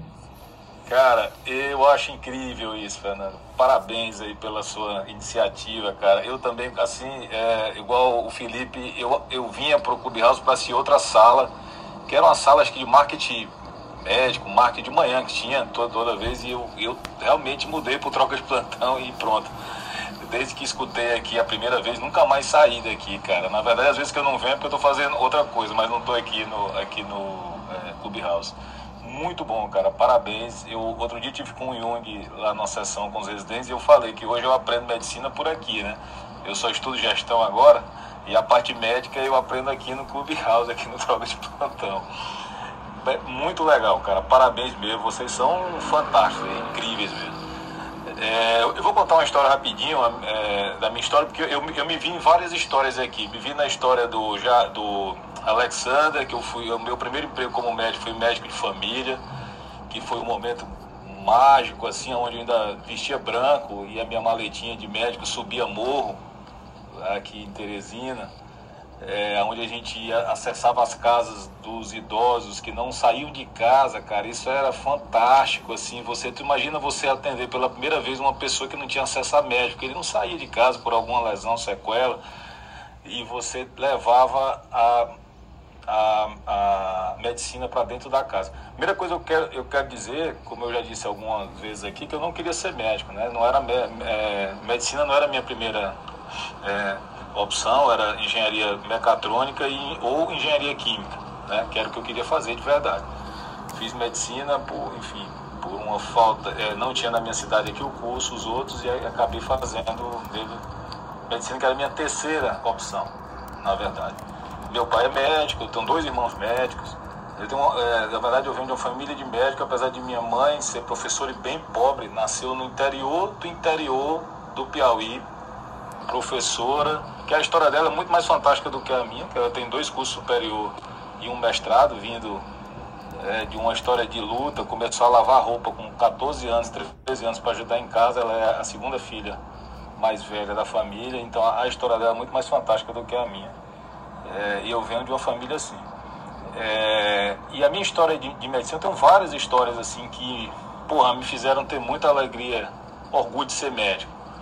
Mas eu tenho duas histórias. Uma foi na final da Copa de 2002, né, que o Brasil estava na final e eu estava de plantão lá no Hospital do Servidor Estadual.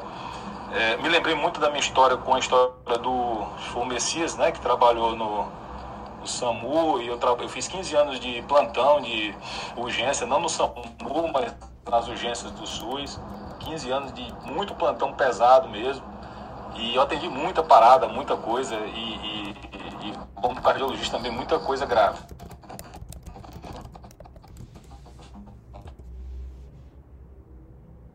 É, mas teve uma, essa foi a final da Copa de 2012, eu estava de plantão no pronto-socorro do UAL, em porta lá, esperando e chorando. E eu pensava, pô, nós estamos na, na final da Copa, muita gente alegra essa hora, e se eu não reverter essa parada aqui, uma família vai chorar hoje. E, e isso eu ficava pensando nisso o tempo todo, fazendo a massagem, cara. Era um negócio de louco, assim. E eu e, e, e assim, ao final de tudo isso, lógico que não fui eu, como disse o, o é, Messias, é uma equipe né, que faz isso, mas assim, esse paciente reverteu e depois saiu, cara. E isso aí para mim foi uma felicidade imensa nesse dia, assim. Foi eu é, comemorei duas vezes nesse dia. Foi assim, é, hoje eu tô falando aqui, cara, tá né, arrepiando aqui, porque foi demais, assim, sabe? Aquela sensação de você trazer a alegria para uma família e se você não fosse bem sucedido, seria uma tristeza num dia alegre para o país. É, essa foi uma. E a outra, a segunda, foi assim que eu voltei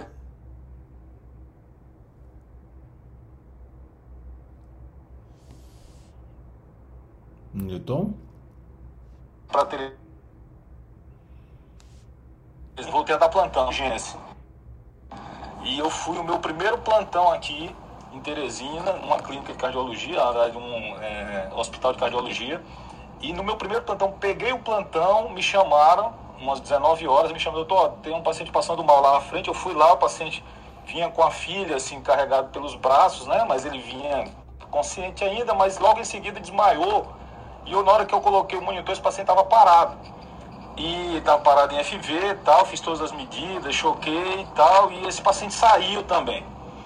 E esse paciente, cara, ficou meu paciente, meu amigo depois, amigo mesmo, assim. Ele tinha uns 50 anos na época, né? E essa, essa família, assim, ela ficou muito grata, obviamente, até hoje, assim, me dão presente. Mas a, a cena mais emocionante foi que uns 5 anos depois desse episódio, ele veio no meu consultório, né? E, e disse assim, doutor Nilton, eu vim aqui ele, a, agradecer, trouxe um litro de é, uísque para mim. Eu vim aqui agradecer, eu digo, mas que foi? É, só, Alfonso, aí ele disse, não, porque hoje nasceu minha neta e eu sou grato ao senhor por ter visto minha neta. Aí trouxe a fotinha da, da neta dele. Cara, aquilo ali pra mim, bicho, foi um negócio assim incrível, sabe? Incrível mesmo, assim, é você se você, você vê o quanto que você fez diferença na vida de uma família, de uma pessoa. Você proporcionar a ele a ver a neta dele, a primeira neta, é, e eu, eu, eu, fiquei sem palavras, tirei uma foto com ele, ele disse, dane-se o CRM, publiquei essa foto no, no Instagram, tá, até tem essa foto lá no Instagram. Eu, caramba, bicho, eu me senti assim o máximo, assim, aí eu fico pensando, cara, se eu não fosse, se eu, se eu não tivesse tido, é, feito medicina, se eu não tivesse, sabe, fica um monte de si na cabeça, é, será que se, eu, se, se, não fosse eu, fosse outro, esse cara tinha saído? Será que. Cara, é demais, assim. Então era isso que eu queria tra trazer, assim. É, é, muito massa ser médico, bicho. É muito massa. E, e é isso que a gente sente. Ah, é, realmente são. A gente tem pontos muito chaves na vida das outras pessoas também exercendo a nossa profissão, né? É, é, é esse cis é, e se eu não tivesse lá? E se uh, qualquer coisa fosse diferente, qual era o caminho possível e provável? Realmente é, há, há, de se pensar e, e quantos cis poderiam ser ter, levar a desfechos diferentes, né? Uh, Débora, para você, olha, para mim é, é, obrigado Newton. Débora, ouvir você para mim, assim, vai ser muito legal porque você é uma das pessoas que mais. Ah, sei lá quanto tempo que eu te conheço já três, quatro anos, talvez. Digitalmente, presencialmente, eu acho que é uns dois. É, a maior fã da minha esposa. E, e, e para mim é, é muito legal ter você aqui, porque você é uma das pessoas que é, desde sempre entendeu esse propósito da academia, do que, que a gente queria fazer, do porquê que a gente precisava unir tanta gente, do porquê que a gente precisa unir tanta gente, do porquê que a gente precisa trazer pessoas diferentes, pessoas uh, com outros pontos de vista, é, médicos, engenheiros, é, gestores e, e, e, por que que a gente faz isso a academia médica, né? Para quem para quem não conhece direito, a academia médica não é para ser um lugar de treinamento para médicos. A nossa ideia é, é entender o todo e para entender o todo a gente precisa de todo mundo. que trabalha com saúde, que trabalha com ciências médicas, e a Débora realmente é uma das pessoas que entenderam isso antes que muitas outras pessoas. Sensacional ter você aqui no nosso episódio 100, Débora. E queria ouvir um pouquinho você, da sua história, dos seus Bom é, dia, orgulhos. gente. Que bom estar aqui. Nossa, bom dia, que bom estar aqui com vocês. Que orgulho, Fernando, não só falando da sua esposa, que é uma das mulheres mais incríveis que eu já conheci, mas também de você, do João, que eu acho lindo demais, meu Deus do céu. É, eu adoro estar aqui. Primeira vez que eu ouvi o a primeira vez que eu ouvi Frota, eu, eu fiquei super feliz, porque eu falei, Fernando, meu, que golaço que você fez. É um dos melhores programas que eu já vi na minha vida, assim. E eu era só espectadora. Eu tinha o meu titular aí, que eu super admiro, que é o Alex. E eu peguei e falei, Fernando, acertamos, você fez um gol, cara. Era isso mesmo, a gente precisava desse canal aberto para todo mundo. E, e- e foi uma, coisa muito bacana. E o Alex tirou umas férias e me indicou para substituí-lo e eu fiquei super feliz. E, de fato, eu, eu, penso muito nisso que o Fernando falou da Academia Médica. É um sonho impulsionar esse projeto para que ele realmente seja mais abrangente, ele tenha maior robustez, porque eu acho sensacional, sensacional, assim. É, é, é de, uma, de um carinho com todo mundo, todos, a, todos os speakers, todos os stakeholders, porque é muito legal.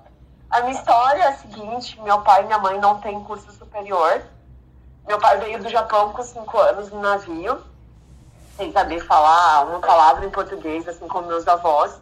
E a minha avó colocou ele na escola com meu tio e falou: Olha, vocês aprendam português e venham nos ensinar. Eles ficaram um ano e meio numa fazenda para pagar a passagem de navio. Meu pai disse que ele comia banana podre e ele achava muito gostoso, porque no Japão não tinha tanta banana. E depois que meu avô conseguiu pagar a passagem, eles foram é, trabalhar no, em Mogi e meu pai comeu uma banana e falou, nossa, é barato e é gostoso. Sem ser a podre é normal e ele achou mais gostoso ainda. Tem acho que menos de duas semanas que a gente foi lá conhecer onde ele morou. E minha mãe, do interior de Minas Gerais, ela com três anos de idade se queimou em 80% do corpo. E por um milagre ela viveu, ela e meu pai se conheceram e casaram no interior de Minas e foi super legal. Mas meu pai, ele trabalhava numa multinacional muito legal, que a gente tem um extremo carinho, assim, que ajudou a formar a gente, a estudar. Mas eu e meus três irmãos sempre estudamos em escola pública, sempre foi algo bem difícil, assim, nada foi muito fácil. Eu sou a primeira médica de toda a minha família. É, minha avó materna teve 14 filhos e minha avó paterna teve 3. É, curso superior, é, dos meus primos já temos bastantes, mas médica eu sou a primeira. É, graças a Deus eu soube influenciar assim, minha irmã mais nova e ela também fez medicina, é, com o apoio dos meus pais. E, e, e, assim, eu sempre quis fazer igual todo mundo, né? Cirurgia, anestesia, passei em anestésio na BP, mas uma coisa que sempre mexeu muito comigo foi o fato do meu pai ter se adoecido ao longo da jornada dele e ficado muito mal, assim, muito mal, a ponto de precisar de transplante, porque ele teve uma diabetes com 30 e poucos anos, ele abriu cetoacidose, ele não foi bem cuidado e ele não se cuidou também, temos uma parte da responsabilidade dele. E, o que que acontece? Eu peguei e, e- e fui vivendo tudo isso. Eu tenho uma tia que me ajudou muito durante minha faculdade. Ela é auditora fiscal trabalho, é, auditora do trabalho, né? E aí eu sempre olhei assim para a saúde pública com muito carinho, porque eu sempre fui usuária do SUS, eu sempre gostei bastante. E o que que aconteceu? É, eu eu fazia plantão de emergência, trabalhei no aeroporto de Congonhas, no aeroporto de Confins, em Minas Gerais. Sempre gostei bastante. E com o meu marido, ele falou, ai, Débora, mas eu queria tanto que você tivesse uma vida mais tranquila, né? Meu, a gente né, pudesse se organizar. E eu, não, não, mas eu gosto, eu gosto. Eu quero, quero ficar bem, assim, eu gosto desse movimento. Ele, não, mas pensa com carinho. E daí, numa das conversas que eu tive com meu pai e minha mãe, eles falaram que o médico do trabalho do meu pai é, simplesmente rasgou é, os exames dele, a questão de inaptidão para ele poder fazer hemodiálise. E eu, eu fiquei muito chateada, eu chorei muito com aquilo. Falei, mas como assim? Então, poderia ter evitado que meu pai fizesse hemodiálise, a gente podia ter tratado ele quando ele tivesse uma insuficiência renal moderada. Minha mãe, é, eu, eu fiquei muito chateada com aquilo. E eu tive que trancar minha faculdade por um ano e meio, quando meu pai estava doente, para ajudar cuidar dele, minha irmã também. Eu tenho uma irmã que dormia sentada, no SUS mesmo, na cadeira do lado do meu pai, a gente buscando ele na hemodiálise. E tinha dia que ele ficava, ele é sempre muito feliz, ele ficava triste, chorando, ah, mais um amigo meu morreu na minha frente, que morria nas cadeiras de hemodiálise. Então, aquilo tudo foi mexendo tanto comigo que eu, que eu tive a, oportunidade de estudar na USP para fazer medicina do trabalho e eu não pensei duas vezes. Eu saí, vim, fui para medicina do trabalho, me apaixonei, me apaixonei, assim, muito feliz. Assim, eu nunca tive professores, eu nunca vi uma guerra assim entre colegas na medicina do trabalho, só vi uma família assim, nossa, maravilhosa, aberta a ajudar todo mundo, é, passando todos os conhecimentos possíveis. E, e eu me encontrei ali prometi para mim mesma que eu jamais deixaria passar desapercebido qualquer lesão, qualquer pai de família, para que não acontecesse o sofrimento que eu tive com meu pai, da gente achar que ele ia morrer na cadeira de hemodiálise. E eu que eu pudesse evitar ao máximo dessas doenças comportamentais, né? Que eu, que eu pudesse promover a saúde, que eu pudesse fazer a prevenção. Então, toda vez que eu vejo alguém com hipertensão ou diabetes, é uma meia hora de, de contar a história da minha vida, de explicar, olha, o senhor tem filha, sabe o que, que eu passei? Então, assim, se senhor não se cuidar por você, cuide por, pela sua filha. Hoje, meu pai está aqui comigo, ele fez café da manhã para mim, gohan, porque a gente é japonês, então a gente adora tomar sopa. Vem, filha, vem tomar gohan. Então, eu agradeço muito que Deus deu essa oportunidade pra gente, de eu ter meu pai vivo eh, comigo, a gente poder tomar gohan e, e eu quero fazer isso pro máximo de famílias que eu puder, assim, não deixar que os pais de família se adoeçam, que eles tenham essa consciência de saúde, que as empresas ajudem as pessoas que- a, a se cuidar, assim, de uma maneira indireta, e não de, ah, tá apto, não tá apto, e sim de, meu, vamos cuidar da saúde, para não evoluir para o pior estágio, e, e isso é muito difícil, não é glamouroso. Quando eu falo que minha especialidade é médico da família, o povo, ah, você é aquela médica que pergunta se a pressão tá boa? Eu falei, um pouco mais do que isso. E hoje eu tenho um orgulho, assim, de eu e o Felipe, a gente sonha em fazer ambulatórios pós-Covid, eh, saúde mental, por telemedicina, troco figurinhas com meus amigos, com Alex, porque para mim isso é o real, assim, eu tô, tô muito feliz, assim, a saúde integral dentro de uma empresa. Essa é a minha história. Fantástico, Débora. É, é, realmente, é, hoje a competição tá brava, gente. É, é, e o- as coisas que eu tenho pensado assim é, cara, dane-se aquela aura de- de- de- da, da medicina, né? Na verdade, as pessoas acabam fazendo medicina ou sendo melhores médicos sempre por motivações é, muito mais pessoais é, do que a aura, né, da medicina, do pedestal, o médico, o cara de branco com o estetoscópio pendurado no pescoço. Se você for ver o estetoscópio pendurado no pescoço hoje numa foto, é o Dr. Ray, né? Quem que quer ser o Dr. Ray? Tenho pena dos que querem. Bom, Eu queria ganhar dinheiro, que nem o Dr. Ray. Eu- Mas ser médico como eu, eu não queria, não. então, então, Ralph, me- ah, ah, fala, Você fala. falou uma coisa agora, sabe o que, é que eu me lembrei? Sabe o que, é que eu me lembrei? É tosco, mas você citou tem que ser. O Dr. Ray quis ser presidente do Brasil e se ofereceu para ser ministro da saúde. Imagina o Dr. Ray, ministro da saúde. Será que ele seria melhor do que o Pazuello? Cara, olha, Eu, eu agora fiquei com isso agora. E aí? É, o Dr. Ray, ele é, é muito engraçado você ver o problema dele, é muito tosco. Ele, não, eu vou treinar aqui minhas artes marciais. Aí fica lá, tem uma bailarina. Não, minha mulher, a mulher dele toda reformada. Eu vou aqui, ela fez uma reforma surpresa pra mim na cozinha e gastou 20 milhões de dólares. Sim. Então, Ralph, como é que está a sua vida entre escolher ser Dr. Ray ou ser um, um membro do. Um, mirando em alguma história desse pessoal que está aqui hoje? Mil vezes mirando nas histórias que estão aqui, né? Oi, gente, bom dia a todos. Não, não dá pra contar quantas vezes já lacrimejei aqui já com as histórias. É, hoje, gente, eu queria falar que não tenho palavras para expressar o como ter acompanhado esses trocas de plantão nesses quase 100 dias. Eu não lembro o primeiro dia que eu entrei, mas parece que todos os dias é um primeiro dia por estar acompanhando, por estar aprendendo com vocês. Antes de falar nisso, então, eu quero falar que sou Ralph, moro aqui em Belém, estou no terceiro ano da Faculdade de Medicina.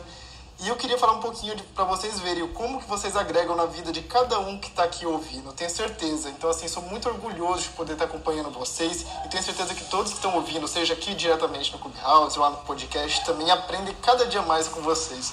Ó, oh, não vai ter uma sequência certa, eu vou pegar a sequência aqui do meu Clubhouse, mas eu vou falando de um por um, vai ser bem breve, mas eu queria falar assim, fazer uma pequena e uma singela homenagem, falar, Ana, que mulher guerreira, e que não existiu é, palavra não para que a você conseguisse atravessar o Atlântico em busca da sua felicidade. Alexandre, um médico ético e que, é, e que a palavra humanidade transborda os olhos. Felipe, que cara, que médico. Um exemplo que, que o toque da alegria todo dia é, no seu café ou no seu Nescau pode ser ali a dose de um medicamento que ninguém nunca encontrará numa prateleira de farmácia e também nunca comprará com nenhum valor a Ana, que saiu, mas que vai ouvir depois. Mãe de dois filhos, médica fenomenal e que tenho certeza que mudou a vida de muitas pessoas, mulheres, bebês. Um exemplo de organização que tem nas suas mãos, nas suas mãos o melhor fichário do apocalipse que, que a gente encontra todas as manhãs.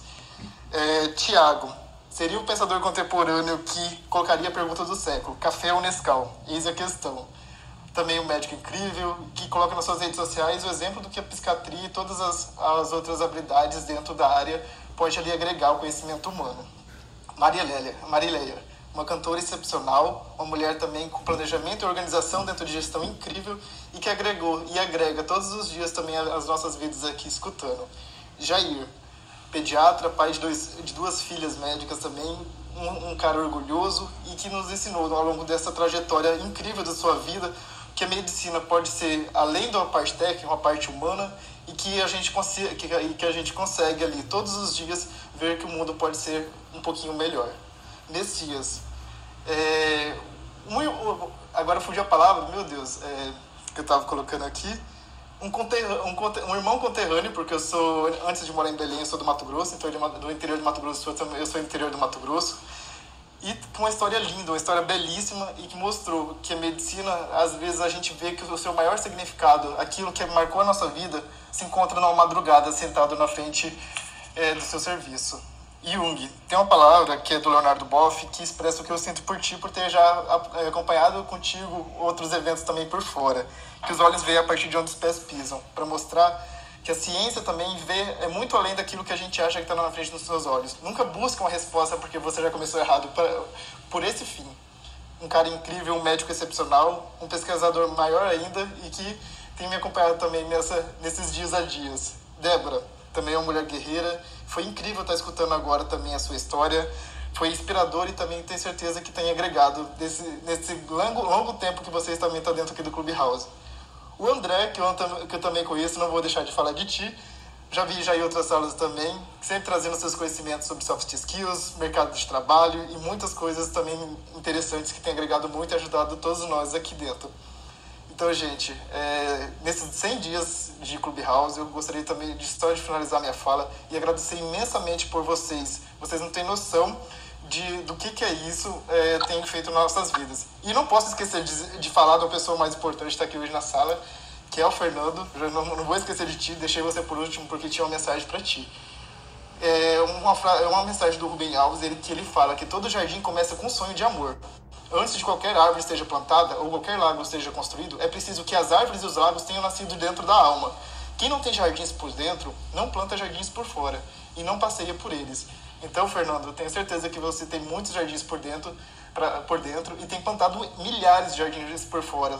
É um cara também incrível que conseguiu ver que a medicina não é um fim e a medicina é uma possibilidade para conseguir várias e várias outras coisas que vão marcar a sua e as nossas vidas que estão me acompanhando também. Então, assim, você como idealizador desse projeto, junto com muitos outros, só gostaria de dar os parabéns por essa ideia incrível e sensacional que você teve, certo?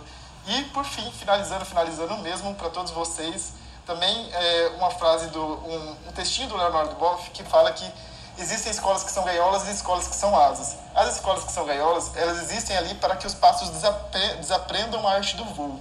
Aqueles pássaros engaiolados não são pássaros, são pássaros sob controle, sob controle. Engaiolados, o seu dono pode levá-los para onde quiser. Pássaros engaiolados sempre têm um dono. Deixam de ser pássaros, porque a essência dos pássaros é o voo.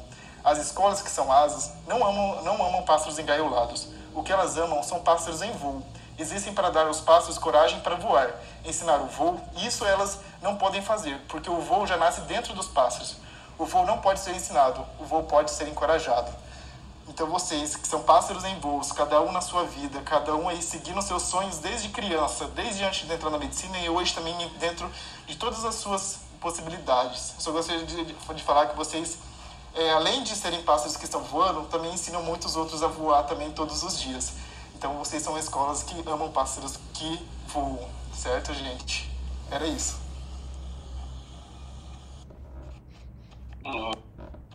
O que, que, que, que, eu falo depois disso? Pelo amor de Deus, eu me senti o, num especial de Natal do Roberto Carlos, assim, quantas pessoas ficam falando do Roberto Carlos, como ele é legal e tudo mais. Obrigado, Ralph, por tudo isso.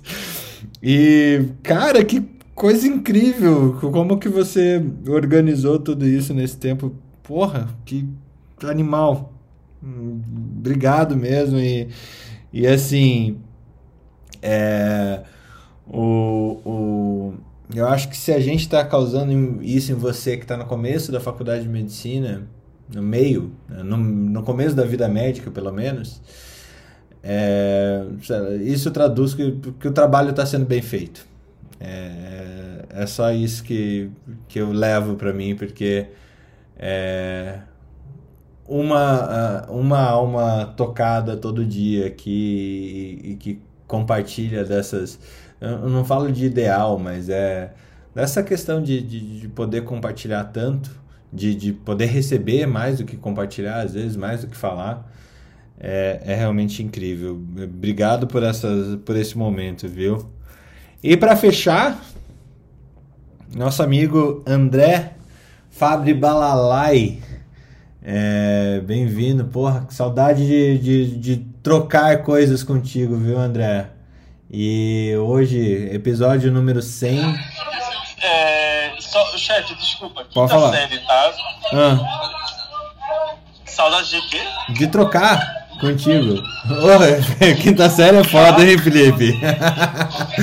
A gente, sempre trocou, a gente sempre trocou muita coisa. A cara. gente troca Não, várias eu não coisas. duvido. Eu não duvido. E assim, o importante é ser feliz, né? Eu sou infecto, né? Eu, eu saí da cirurgia para infecto e agora a gente apoia. Esses dias. Esse... É uma troca, é uma troca sempre é de dois lados, ela sempre vai e vem. Ela sempre vai e vem.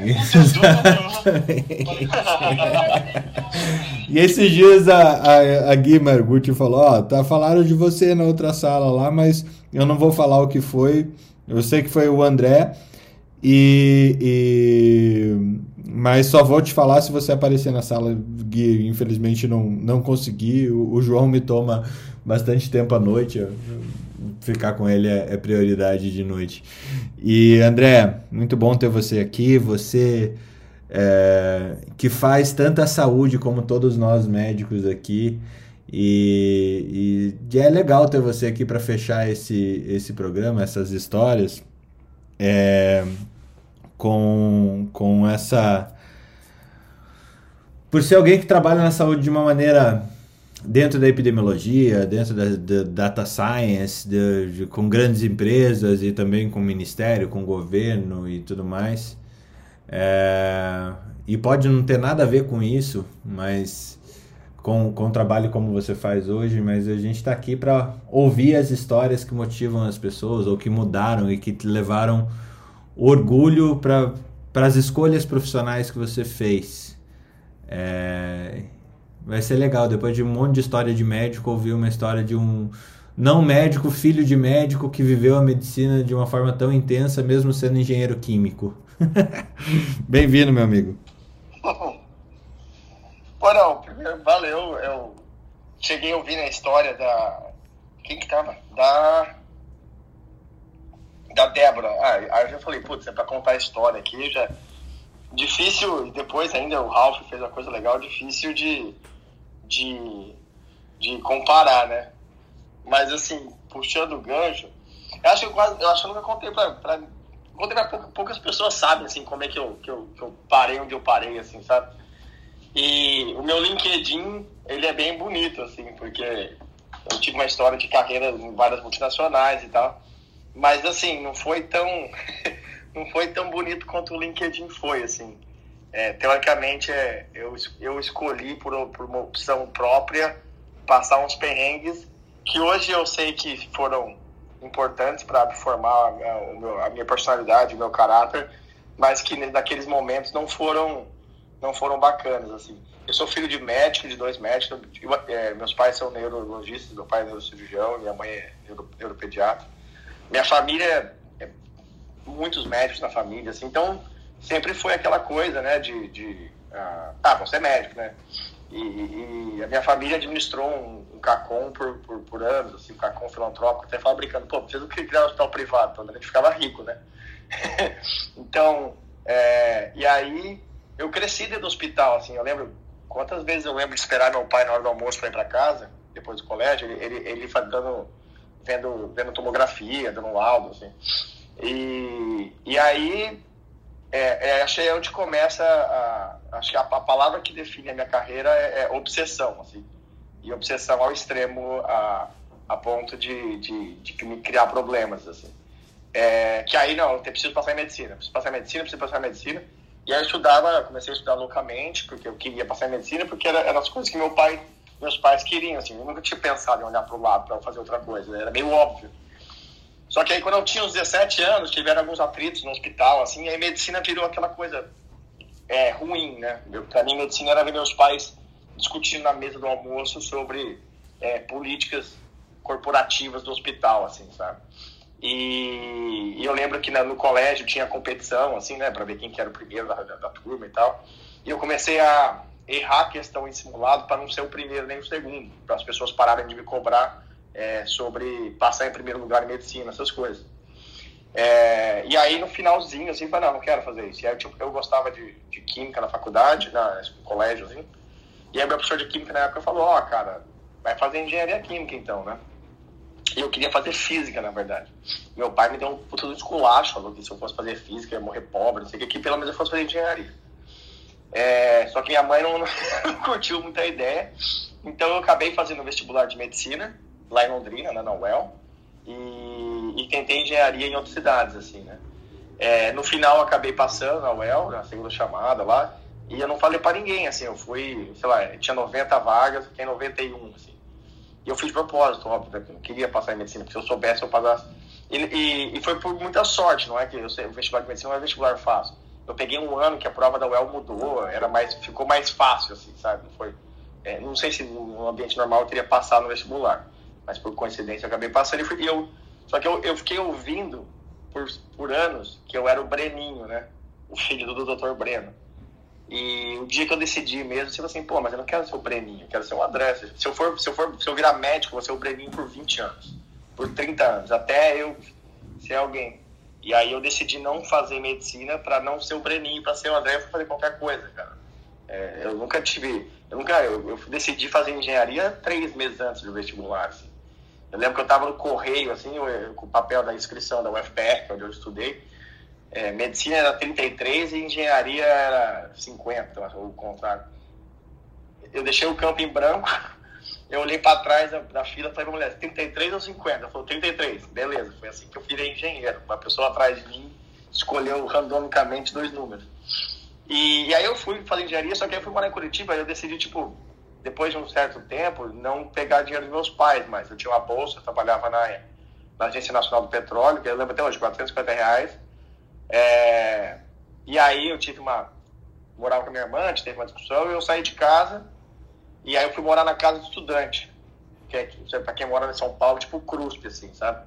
Que era a Celu, lá em Curitiba. E, putz, aí eu, eu, filho de médico, playboy pra caralho, morando num quarto, que era, meu, um prédio com 90 quartos, eu rachava quarto com três pessoas, um quarto de, sei lá, de 30 metros quadrados, assim.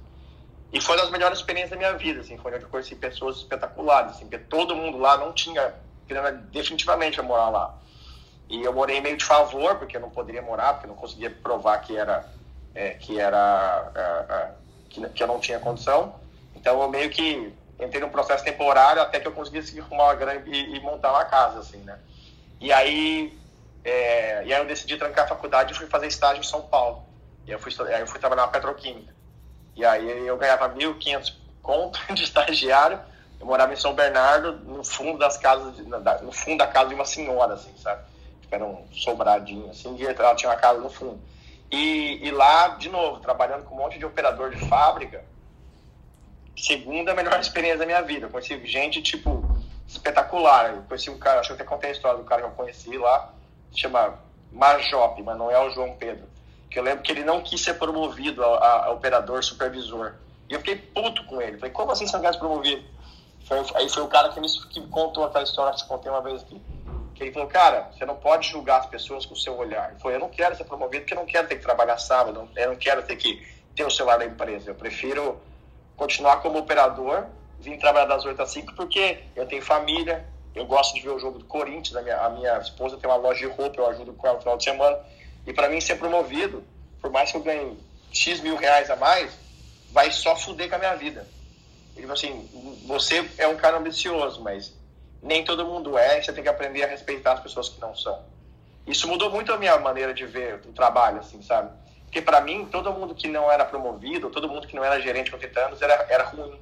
Eram pessoas que não conseguiram chegar no, no lugar, ou que é, é, até num, num, ponto de arrogância, era, eram pessoas que estavam no caminho de fracasso, assim, sabe? E aí eu comecei a viver, né? Eu vivia a vida de um jovem de classe média alta numa cidade de rica, né, em Londrina. E viver essas realidades mudou muito a minha, a minha maneira de enxergar, de lidar com as pessoas, assim, sabe? E, e aí eu voltei né, para faculdade, eu participei muito da. fiz faculdade pública, então eu participei bastante do movimento estudantil, eu também tive contato com, com, com pessoas diferentes, com ideias diferentes, né, não necessariamente aquela vidinha é, é, e fazer faculdade em Curitiba né, também é outra.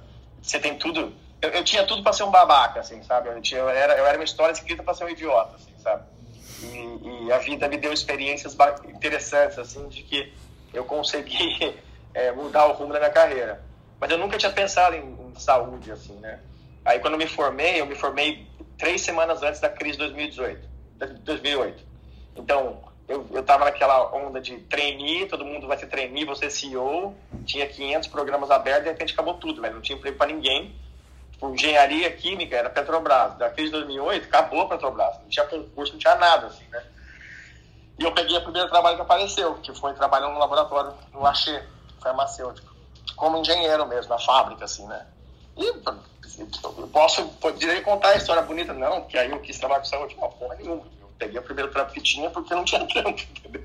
Eu tinha voltado para Londrina, estava na minha casa dos meus pais. Meu pai falou, ó, oh, cara, te dou três meses aí, três, quatro meses aí, tenta arrumar um trampo. Depois disso, você vai ter que se virar aí, senão, senão tipo, é, vai trabalhar com, com qualquer coisa porque eu queria para São Paulo. Eu fui para São Paulo, aí eu fui morar numa república com sete pessoas, porque eu não queria. Eu peguei o primeiro trampo que dava e, e São Paulo é caro, assim, você morar, você pegar um, um trabalho, mesmo trainee, que pagava um pouco melhor, assim, é, era 3,200. e morar com 3,200 em São Paulo, cara, é, eu trabalhava em Guarulhos, eu tinha que estar todo dia 7 da manhã. É, é um ato de heroísmo, né? Então, é. Cara, eu tinha 23 anos, eu trabalhava em Guarulhos, eu tinha um carro podreira, que era o carro que sobrou da minha faculdade, que era um Peugeot podreira pra caralho, que era gasolina, mas eu andava álcool, eu fiz ele virar álcool aos poucos. eu fui acostumando ele, mas ele não era flex. Eu falo que foi o primeiro carro flex do mercado. e, é, é feito de água, a gente tá dando café pra ele, pra ver se é, melhora, mas aos poucos. Eu fui fazendo isso. E aí era, era foda, porque eu morava, com, eu morava com sete amigos meus, era um apartamento Apesar de ser em Genópolis. Fala aí. preocupado com a edição dessa, desse. Não, eu tô preocupado com a edição desse áudio, sabe, André? O Fernando vai ter que fazer, colocar aqueles pi, pi pra cada palavra que você fala aí. Não, o, o, o po- o podcast é permissível, não tem problema. E aí, cara, eu morava no quarto dos fundos, quarto da empregada, no apartamento térreo, assim, sabe? Então tinha, tinha três quartos e tinha um apartamento térreo. Aí pra mim era jogo, porque eu pagava 300 por mês. Só que assim, chovia, alagava o, o quarto, cara. E o quarto cabia uma, um colchão, eu tinha uma mesa, aquelas mesas de ferro de bar, sabe, da escola, assim, e uma cadeira e uma estante de livro, que eu, que eu carreguei essa estante de livro até, cara, até mudar para os Estados Unidos. Só não trouxe porque a Larissa não deixou, entendeu? porque foi o meu primeiro móvel que eu comprei, tipo, eu lembro, paguei é, 50 reais do cara que tava saindo da casa, assim, sabe? E, porque pra mim sempre livro sempre foi uma parada, tipo, que eu gostava, assim. E, e aí começou a obsessão total, porque eu tinha que acordar às 5 da manhã, porque eu tinha que estar às 7 da manhã de capacete dentro da fábrica, não podia chegar atrasado, entendeu? E, meu, eu morava na casa com uma galera que era de, de artes, assim, então era, era outra dinâmica. Pô, quantas vezes eu acordando às 5 da manhã, rodando festa em casa ainda, e eu, galera, beleza, com cara de roupinha de engenheiro, assim, indo trabalhar. E, pô, legal, foi bacana, assim, é, foi legal, é, eu, eu, eu sentia que eu tava vivendo outra, outra realidade. E, e aí eu fui, é, é, fui mudando de carreira, mas até então eu não tinha nenhuma. Não, é- não era bonito assim, ah, eu vou mudar o mundo, transformar a saúde. Não, eu queria ser CEO. É isso. Até que eu fui trabalhar na Rocha, comecei a trabalhar com oncologia. E aí, quando eu comecei, é, é, eu trabalhava fazendo projeção de, de, de, de demanda, né, de pacientes para drogas de pipeline, né, que estavam para vir. Assim, então, mais ou menos quanto. É, é área de planejamento estratégico, de forecast. Só que, cara, fazer forecast de vender chocolate é uma coisa, fazer- fazer forecast de paciente com, com câncer coloretal metastático é outra parada, entendeu? É, e aquilo foi me. Eu comecei a estudar muito é, oncologia e depois eu, eu trabalhei com, com, com hepatite C. Então eu comecei a saber assim, das doenças e, e, e- e da epidemiologia, mas assim, da história das doenças, porque isso, isso era parte do meu trabalho. E aí eu comecei a pensar, essa porra tá errada, cara. Por que, que tipo, tem tanta gente com, com, com... Por que, que eu sempre coloco no filtro de acesso 70% de pessoas não têm acesso, entendeu? Porque a gente sabe os números que vão acontecer, né? Eu chegar a fazer epidemiologia e falar, ah, beleza, tem, deveria ter 150 mil pacientes com câncer de próstata, tem só 70. Só, vai, cadê essa outra galera aqui que não tem? E eu trabalhei, comecei a trabalhar com a América Latina também, e aí, outros países, pior ainda, assim, né? Comecei a ficar meio puto com isso. Assim. Falei, não, peraí, tem alguma coisa errada aqui, né?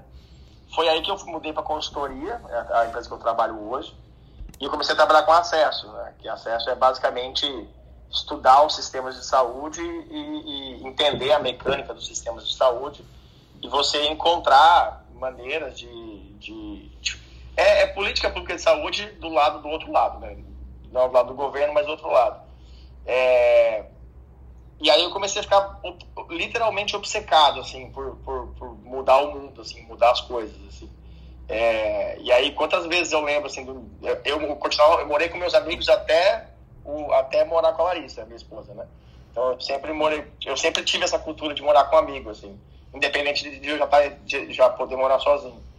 É, e várias vezes meus amigos chegavam sábado, domingo, assim, ô, vamos sair, eu tava fazendo conta, calculando coisa. Eu, não, não, não, tô fazendo umas coisas aqui. Ele, meu, para de trabalhar. Eu falei, não, mas eu não tô trabalhando. E lógico que tá, cara, ó, o DataSUS aberto aí, um monte de planilha. Eu falei, não, não, não, isso aqui não é trabalho, não. E eu comecei a fazer muito projeto, não, não projeto, assim, muita coisa de...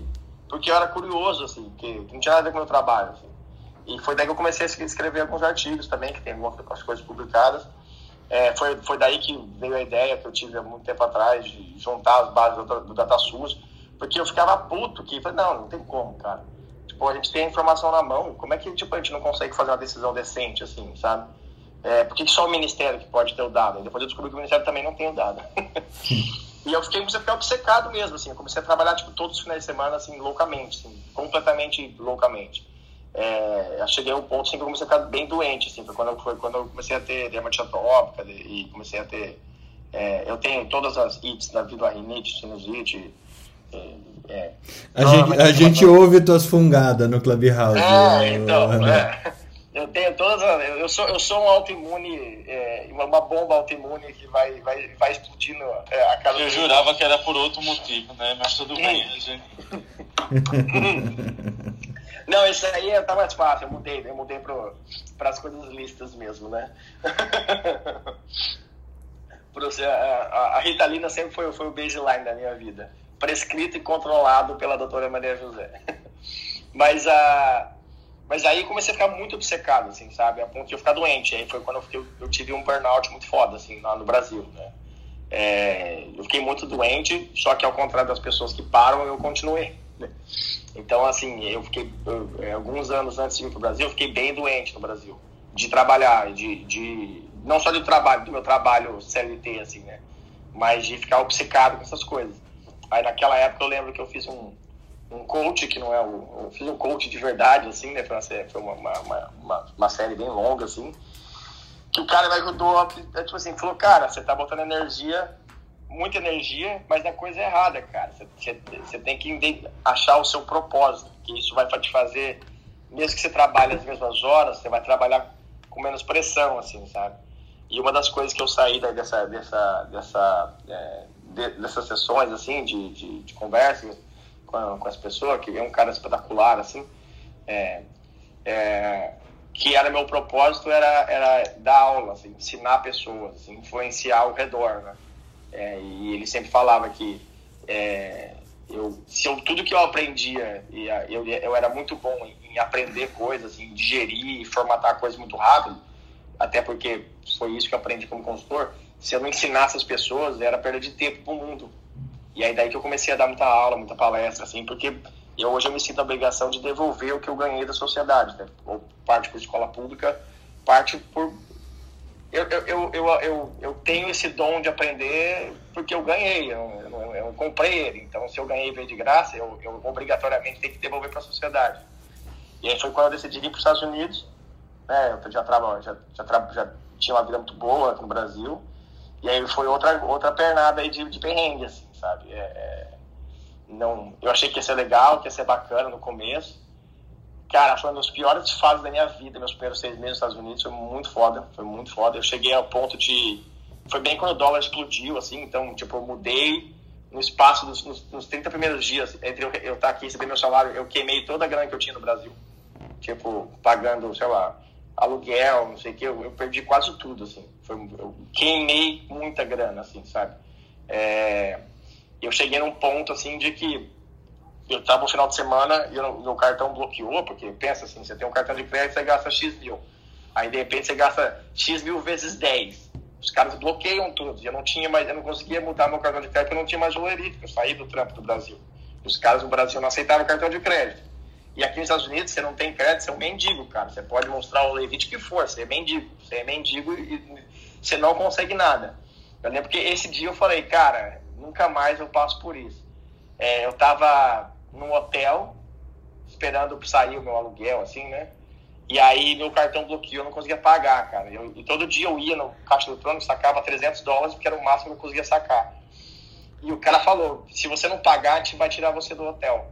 E eu não tinha muito pra onde ir, cara. Eu tava sozinho nos Estados Unidos, eu não tinha pra onde correr, assim. Não tinha muito o que fazer, sabe? Aí eu lembro que uma mulher, que era gerente do hotel, o cara bem sacana, assim, sabe? Ela me chamou no canto, assim, era uma mulher que era russa, provavelmente ela foi imigrante. Ela falou, ó, faz assim, ela me deu um pedaço de borracha, ela falou, deixa isso na porta quando você for sair, fica no final de semana, você precisa ir no mercado e tal, deixa isso na porta que a porta não vai fechar, porque a gente vai ter que cortar o seu cartão, a chavinha de abrir a porta. E aí eu deixava isso, cara, eu saía do hotel, deixava uma borrachinha lá pra porta não fechar, pra não, pra não, pra não ficar pra fora, entendeu? E aí, ó, depois as coisas melhoraram e tal, é, é, mas é... E aí comecei a trabalhar com os Estados Unidos e fiquei mais obcecado ainda, porque aqui a porra não funciona mesmo. Assim. Então, é, é, um pouco. Hoje as coisas estão muito melhores, eu estou aqui há quase três anos, assim. Mas essa minha. É, eu acho que a minha história, ela é muito. Ela é muito a história do underdog, mas que eu escolhi ser underdog, talvez eu ache meio, é meio, é meio imbecil da minha parte poder ter tido uma vida muito mais suave, assim, né? Mas é, eu acho que o que me, o que me, o que me, o que me fez chegar em qualquer um dos lugares, eu não estou falando que eu sou melhor do que ninguém, é, é essa obsessão por um propósito, assim, sabe? E eu acho que é isso que a gente deveria procurar dentro da gente, em todo mundo, sabe? É, é, toda vez que você acha alguma coisa que você realmente quer fazer, é, esse comportamento obsessivo, ele, ele desaparece, assim, sabe? Ele vira simplesmente natural, você faz porque você, você simplesmente faz o que você faz, assim, sabe? Isso sou eu, Fernando, essa é minha história, cara. Que legal, André. É, é muito, muito bom saber. André, faltou você contar seus episódios com os operadores lá, Play. Mas fica pro, pro happy hour. Hoje a gente vai ter a sessão número 2 de noite, viu, André? Então volta aqui no fim do dia pra gente, pra gente bater esse papo. É, só, cara, esse é o, mais, é o pro, programa mais longo da história. Veja só, mas tá uma delícia realmente ouvir toda a história de vocês. E tem uma pessoa nova aqui conosco, novo no Clubhouse. Então, é, também é médico. E Daniel, bem-vindos, bem-vindo ao Troca de Plantão, bem-vindo a essa, a essa sessão de compartilhe a história do dia que você mais teve orgulho de, de ter feito as escolhas profissionais que você fez. Bem, vamos lá. Bom dia, Carbonieri, bom dia, Gui, os demais. Né? Prazer sempre estar aqui com, com vocês, poder trocar, seu espaço de troca sensacional. Eu descobri na semana passada. É, então, assim, eu sou médico, eu tenho 38 anos, é, minha autodescrição, né? Eu tenho cabelos castanhos claros, olhos castanhos escuros, né? Na foto eu tô com o meu garoto mais velho, o Antônio, rosto tendendo levemente para a esquerda, um leve sorriso. Agora que eu vi que é o marido da Bia. Ah! ah. Por causa da descrição, né? Não pela foto. Sim, eu sou o marido da Bia. A Bia é conhecida aí do, do pessoal da Academia Médica há mais tempo. O Carbonieri teve um tempinho aqui com a gente aqui em casa na, nas Olimpíadas, né? Veio fazer as aventuras dele aqui. Passei, passei Mas... minha semana de Olimpíadas aí na, no, na Isso casa aí, deles. Ele e o Dani. É, e aí, assim, gente, é, eu, meu caminho na medicina foi mais por conta da minha própria saúde do que do que por conta realmente das minhas escolhas, né? É, é óbvio, a escolha da medicina foi uma escolha pessoal, não teve essas motivações né, é, externas e, e, nem da minha própria saúde, mas eu sou deficiente visual, eu tenho uma miopia degenerativa de berço e hoje eu tenho 30% de visão no melhor olho, né? E quando eu me formei, eu queria cirurgia geral, eu queria fazer plástica. E, e, o meu sogro, que era cirurgião geral, um cirurgião de nome aqui no Rio, é, falou: Daniel, você está chegando muito perto para suturar. Você está muito com a cara na sutura. Você tem certeza que você vai fazer cirurgia? Eu falei: pô, vou ver, né? Vou conversar. Ele falou: e plástica então ainda mais, né? Souber a miopia que você tem, alguém quiser né, ganhar em cima de você, vai, talvez seja até mais fácil. E aí eu fui conversar com o meu oftalmologista, que foi o cara que trouxe o laser de retina para o Brasil, o doutor Elisabeto, lá de Belo Horizonte. E ele virou para mim e falou assim: Daniel, não faça nada cirúrgico. Não faça nem oftalmo nem otorrino, que operam com microscópio, você não sabe até quando você vai ter visão para conseguir operar. E se você vai enxergar por toda a sua vida. Aquilo ali foi um baita baque, né? E, e assim, eu já tinha me inscrito, inclusive, nas provas de residência. É, e aí eu voltei pro Rio falando, pô, vou fazer o que da minha vida, né?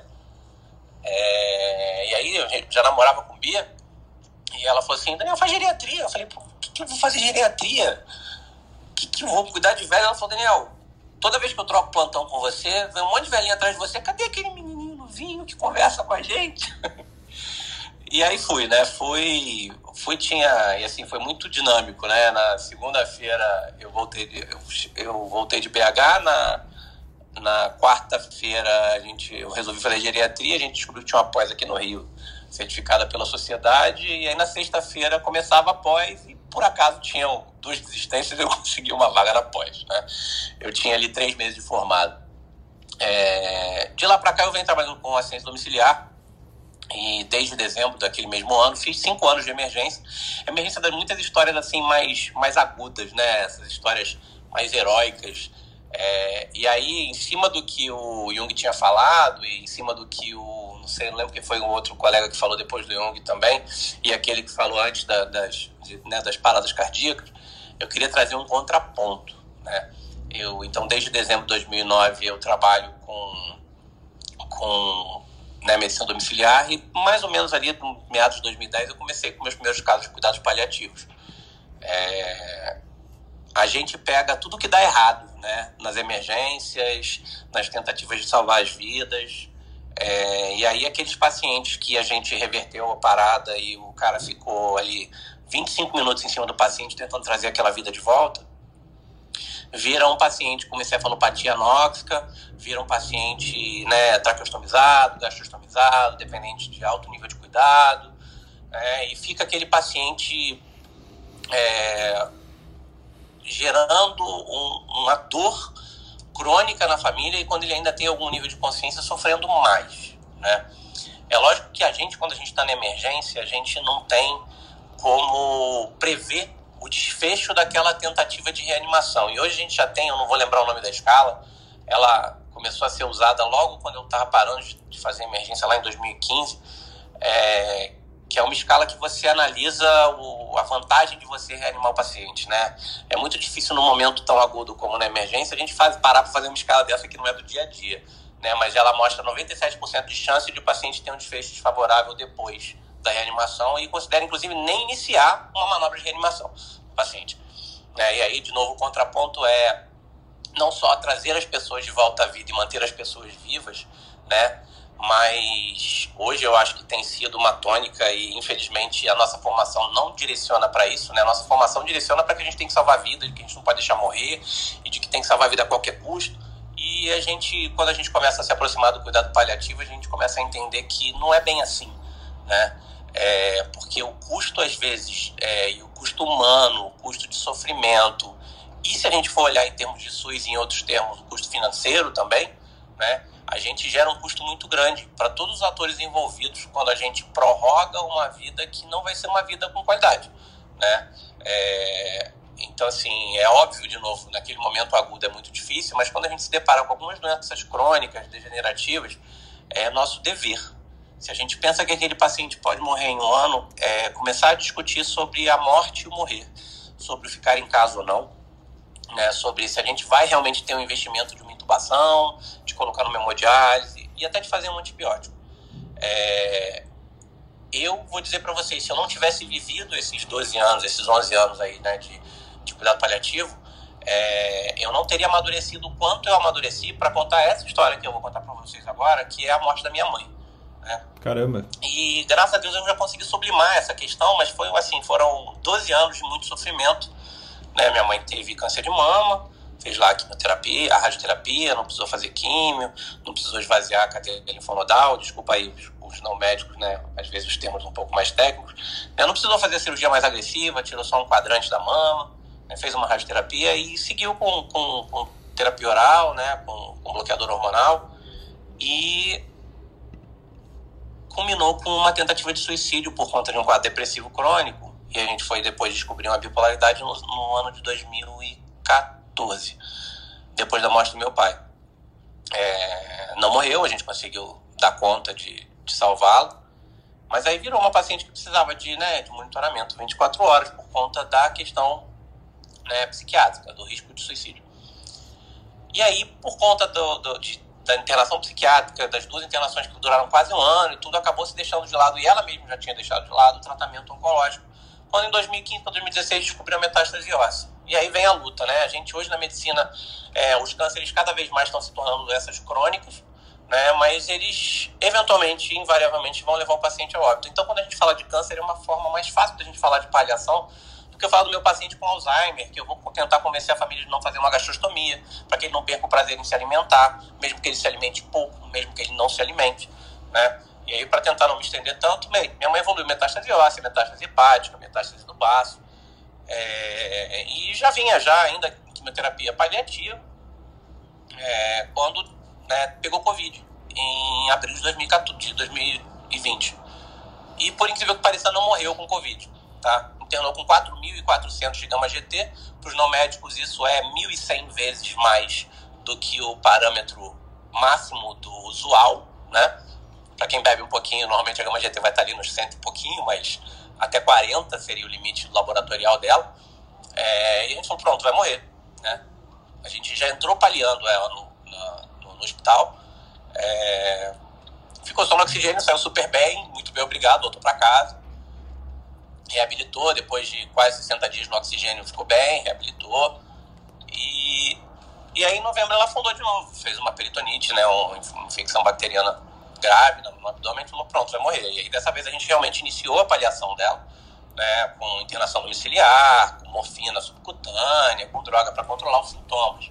É, e aí, quando a gente fala em cuidado paliativo, a primeira coisa que vem na cabeça de quem é mais velho um pouquinho é pensar naquele paciente que ficava lá no fundo da enfermaria do hospital público, jogado, largado, mal cuidado, né, e que tinha escrito lá no quadrinho lá, né, SPP, né, e FTP, né, se parar, parou, e se parar, parou, eu acho que não tá errado, tá? Mas fora de possibilidade terapêutica, fora de possibilidade terapêutica, da doença de base, gente. Mas ele é passível de, do que o maior motivo da gente ter feito medicina, que é aquilo que aquele colega falou quando ele alimentou o paciente psiquiátrico na enfermaria. A gente fez medicina para cuidar.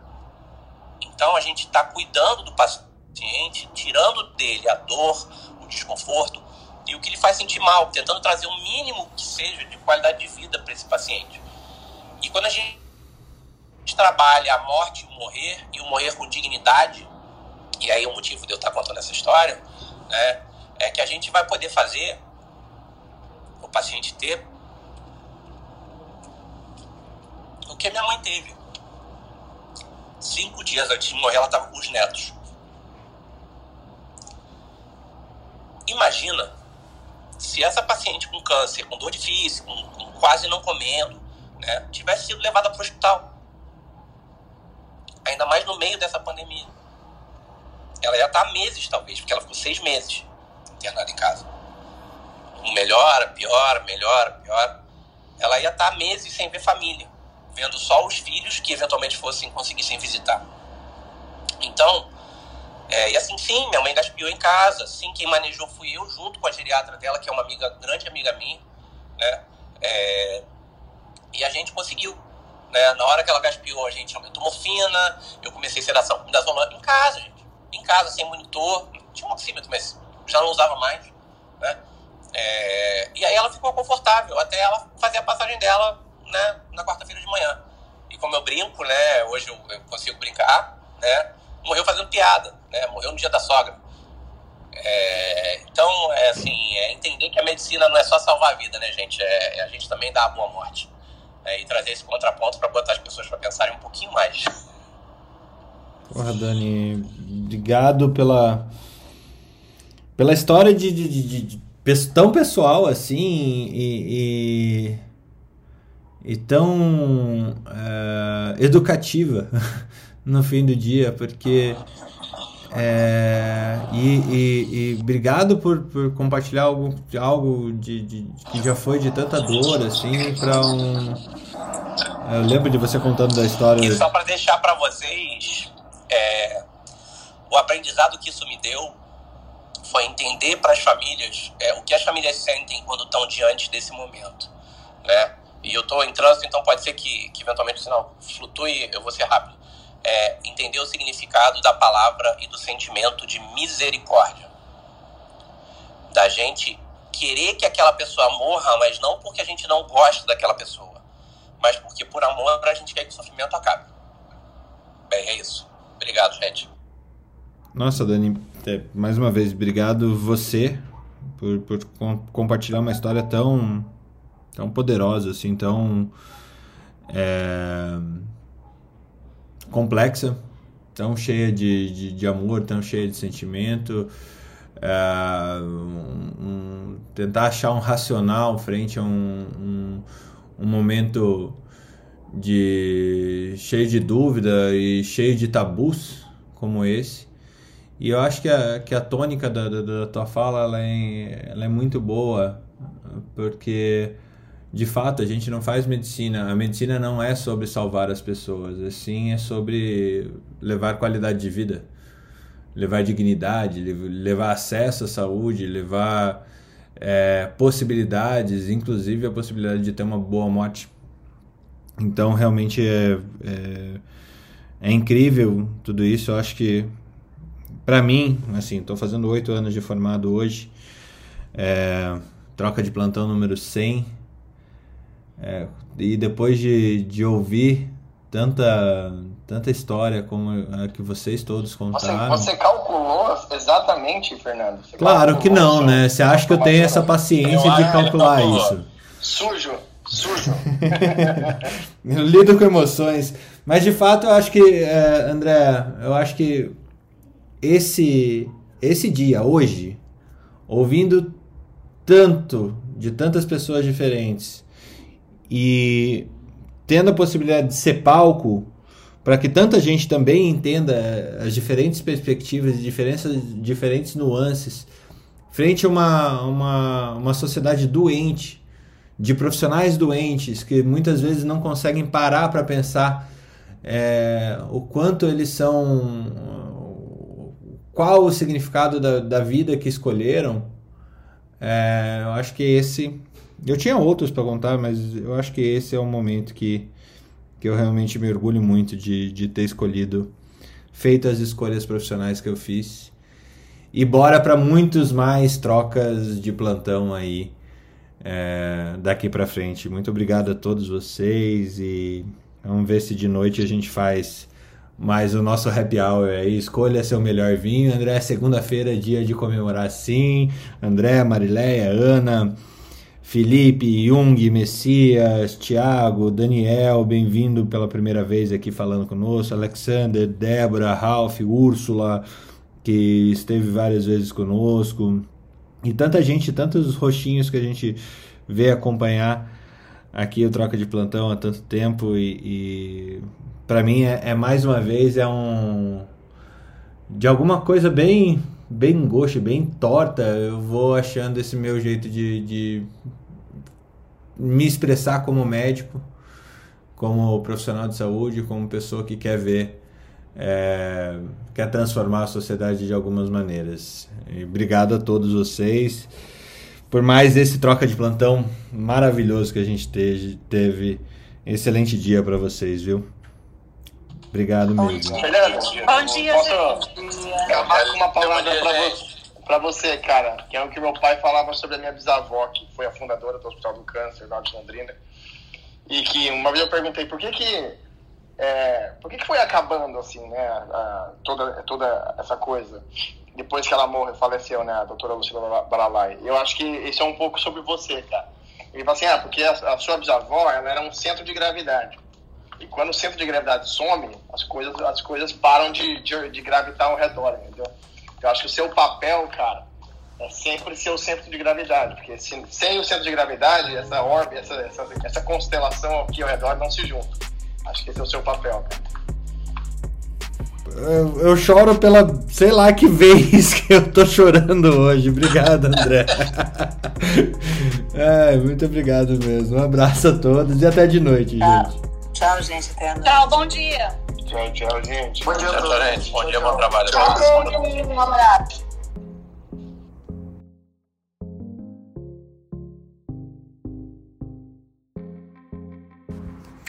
Academia Médica. Bem-vindo à revolução do conhecimento em saúde.